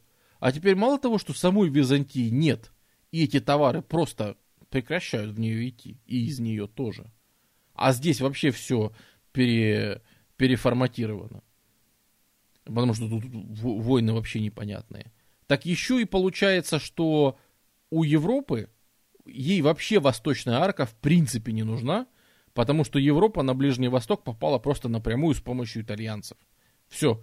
После крестовых походов есть Иерусалим в Сирии, есть, значит, Антиох, э, Триполитания и все остальное. И Европе, она, у нее есть прямой путь на восток и к арабам, который вот, путь специй, пожалуйста, а тут же в Индию, все. И это, в общем-то, напрямую. Все, восточная ветка арки, она просто не нужна, она просто умирает. Она херела давно, она херела последние сто лет. Она херела еще с Манцикерта. С 1071 года она загибалась, да. Но в 1204 году это все, крест. Конечно же, Русь не умерла.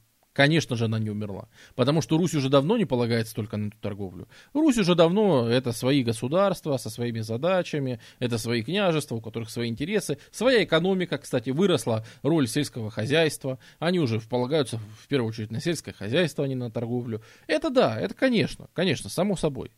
То, за счет чего все-таки то, что придавало вот этой вот невыносимой легкости бытия русским землям, вот движуха, артерия, свежие идеи, свежие народы, э, какие-то мировые путешественники, которые все описывают, про все рассказывают, э, общение, э, участие вообще во, во всем этом движении, вот оно все-таки во многом прекращается.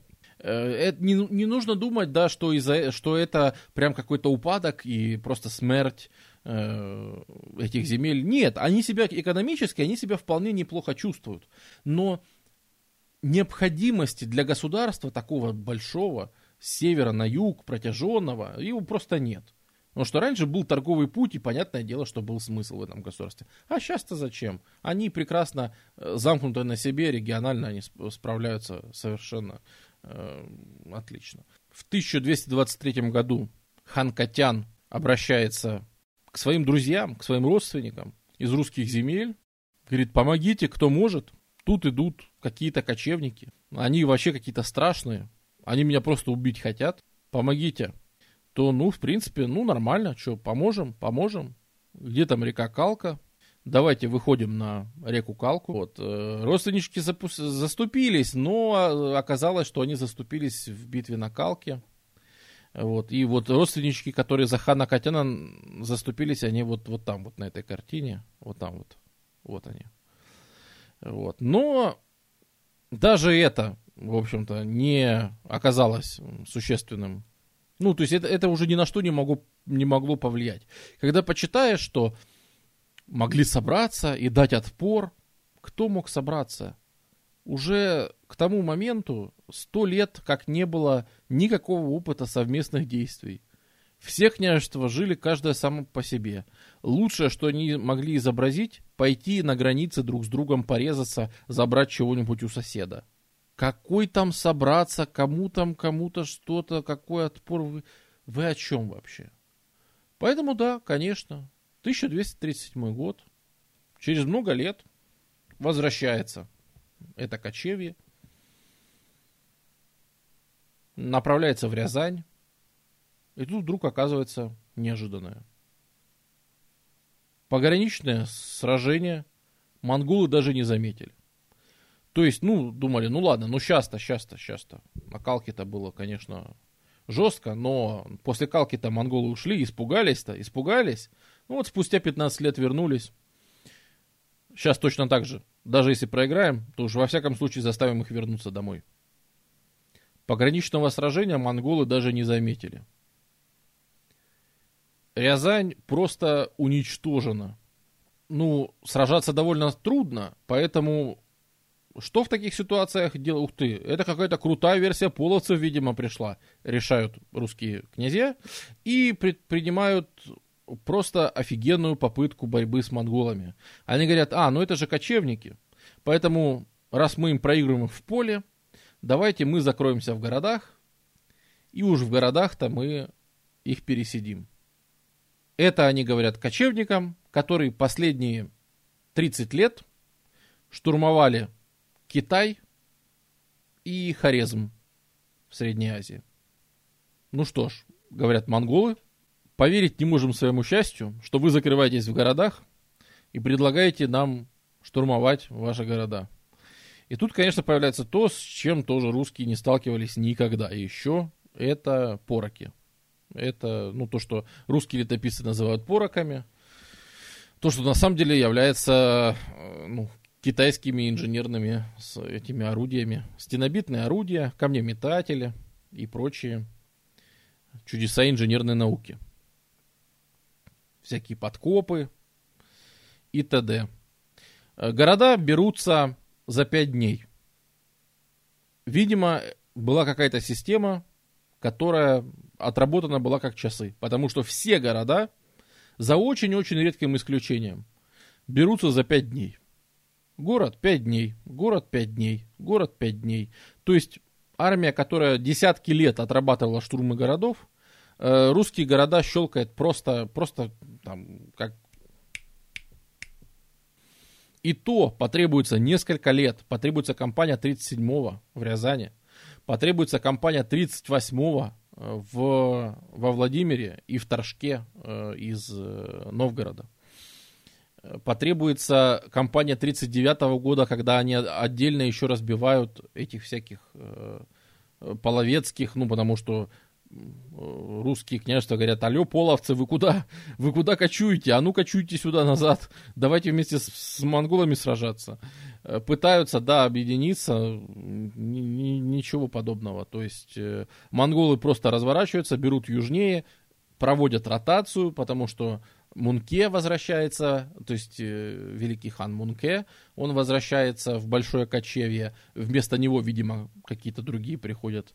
Ну, то есть пробо- монголы в 39-м проводят ротацию, и в 40-м, это дата, которую я выбрал концом сегодняшнего стрима, э, потому что в 40-м это сражение с э, Данилой Галицким, противостояние с Галицко-Волынским княжеством, которое на тот момент контролирует в том числе и Киев. 1240 год, осада Киева и полное его уничтожение. 1240 год, с землей сравнены и Десятинная церковь, которую строил Владимир, никогда больше не восстановлена. Софийский собор, построенный Ярославом Мудрым, восстановлен, но в совершенно другом виде и с другой архитектурой, уже не византийскими мастерами, потому что византийских мастеров уже нет, чтобы восстанавливать в первоначальном виде. В любом случае, 1240 год, пепел, и от города Киева, который с 9 века притягивал сюда людей, где когда-то были вечи местных славян, куда приходили легендарные, ну, наверное, наверное, и Игорь, Олег, где были вполне реальные Святослав и все остальные, где была крещена Русь, где появилось русское государство, где был Владимир, Ярослав Мудрый, Мономах и все остальные. Этот город уничтожен и развеян по ветру. Эта история 300-400 лет. Она закончена, потому что люди бегут из юга. Заселение северных земель, оно продолжалось. Но в этот момент видно, насколько сильная миграция из юга идет на север.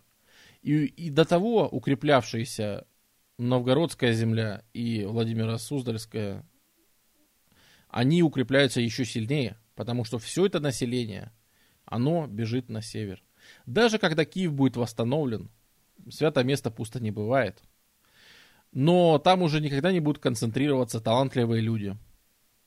Их будут либо угонять в Орду, либо они сами будут бежать в более успешные выжившие княжества.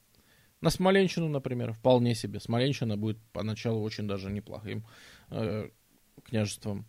Э, ну, а так, скорее в Новгород, скорее в Польшу, скорее в Галицко-Волынское княжество. Э, под это дело Галицко-Волынское княжество чуть не перейдет в католичество.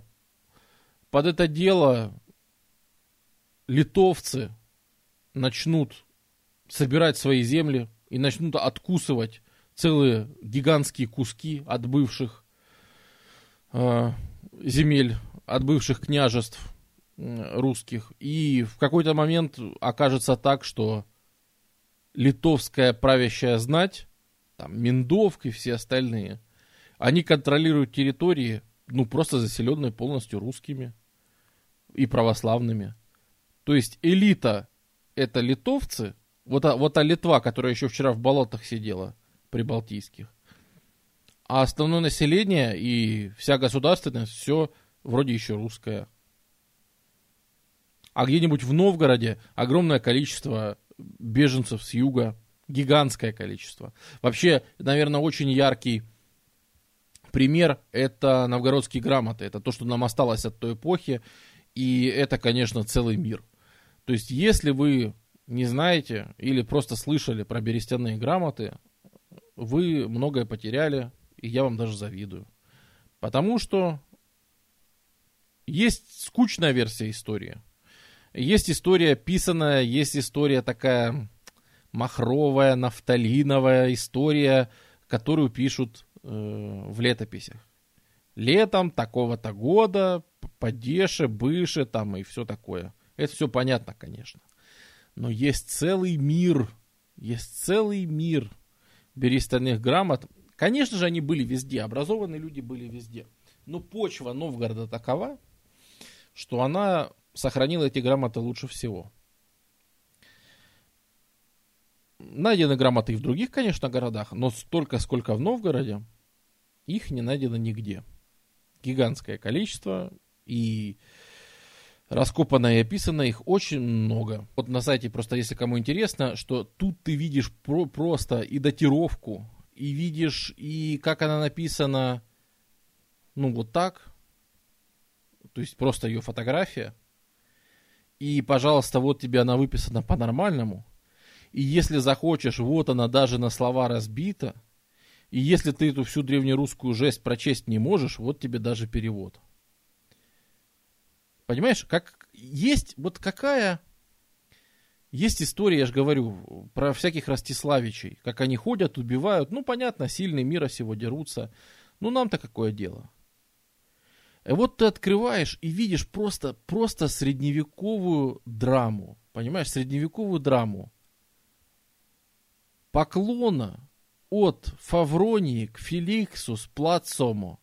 Убили мя пасынки и выгонили мя из-за двора, велишими ехать в города.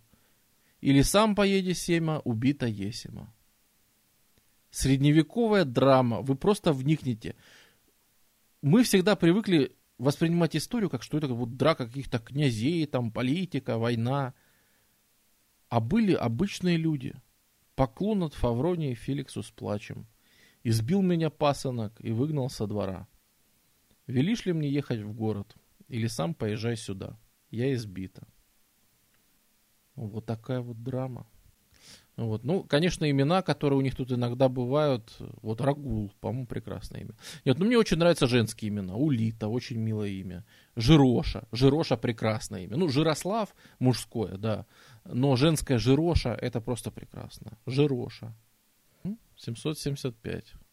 Ну да, вот от дрочилок к Паникарпу. Ну, сообщение о покупке зерна. А ну давай. Вот, а тут целый документ. Ничего себе. Вот куплено ржи 18 полушек, а пшеницы 5 полушек. А теперь вот платы нет, а без денег не везут. Либо пришли деньги, либо договорись с кем-нибудь, либо этот возьмет приехавший Тит. А куплена рожь по полугривне, а пшеница по 40 без куны. А, за 39, то есть, окей. То есть они, видишь, 39 говорили, 40 без куны. Это вместо того, чтобы говорить 39. Наверное, так короче. 40 без одной. Действительно же короче, чем 39. Хм, особенно писать. А за коня пришли мне две гривны серебра. А я человек небогатый, кланяюсь. Комиссионных-то мне хотя бы по 8 кун и по мордке. И вообще, чем еще известно, и то, что интересно показать по этим Э, значит, э, грамотам, это что? Вот, опять же, культурное влияние, да, чем запоминается эпоха? И когда говорят, а как, как вот повлияли там, ну, на окрестные какие-то народы, на еще что-то, а, а вот так вот и повлияли, вот так вот и повлияли, что, например, именно в, новго, в новгородских берестяных грамотах у нас есть такая себе грамота 292, и на секунду это самая древняя фиксация финского языка. У финнов еще не было письменности. Более того, еще у финно-карельский был, видимо, одним языком. И вот некий карел или фин из Новгорода куда-то писал письмо, и оно написано кириллицей на его языке. И это самое древнее, то есть это намного столетий раньше, чем своя письменность появится. То есть, по сути, по сути, эти люди использовали кириллицу как более прогрессивную систему для того, чтобы как-то уметь с ее помощью писать, э, приспосабливая свой язык, ну, свои звуки для вот такого письма. Это очень круто. В общем, вот такая вот история государства, которое прошло через разные свои стадии, распалось. И на самом деле, мне кажется, 12 век он был самый такой интересный, живой и приличный. Несмотря на то, что все друг друга резали, э, несмотря на то, что уже государства единого не было, но э, ремесла продолжали развиваться. И вот тут важно, что построить государство вокруг торгового пути много ума не надо. Это действительно не, что тут э, само растет, как говорится. А вот то, что было интересно, это как тут стали расти в 12 веке государства уже в условиях хиреющего торгового пути и даже его отсутствия. Вот как без Византии, вот как без э, скандинавов, вот как без этого всего, но тут построить государство. Вот это было интересно. Вот это было интересно. Но не сложилось, не сложилось. Э, киевское государство, ну вот тот тип государственности, который был в Киевской Руси, его монголы отформатировали. Потому что то, что появится после, а после что появится? Ослабевшее государство, с одной стороны, начинает подминать под себя Литва, и Литва начинает, то есть завладеет Киевом, и вот ну, Литва по себе под, подгребает бывшие западные части. Э, север остается за Новгородом, конечно, а вос, восточный за себя начнет подбирать новое, смелое, дерзкое, очень дерзкое княжество. Очень дерзкое. И все вы его, конечно, знаете. Это Тверь. Всем пока.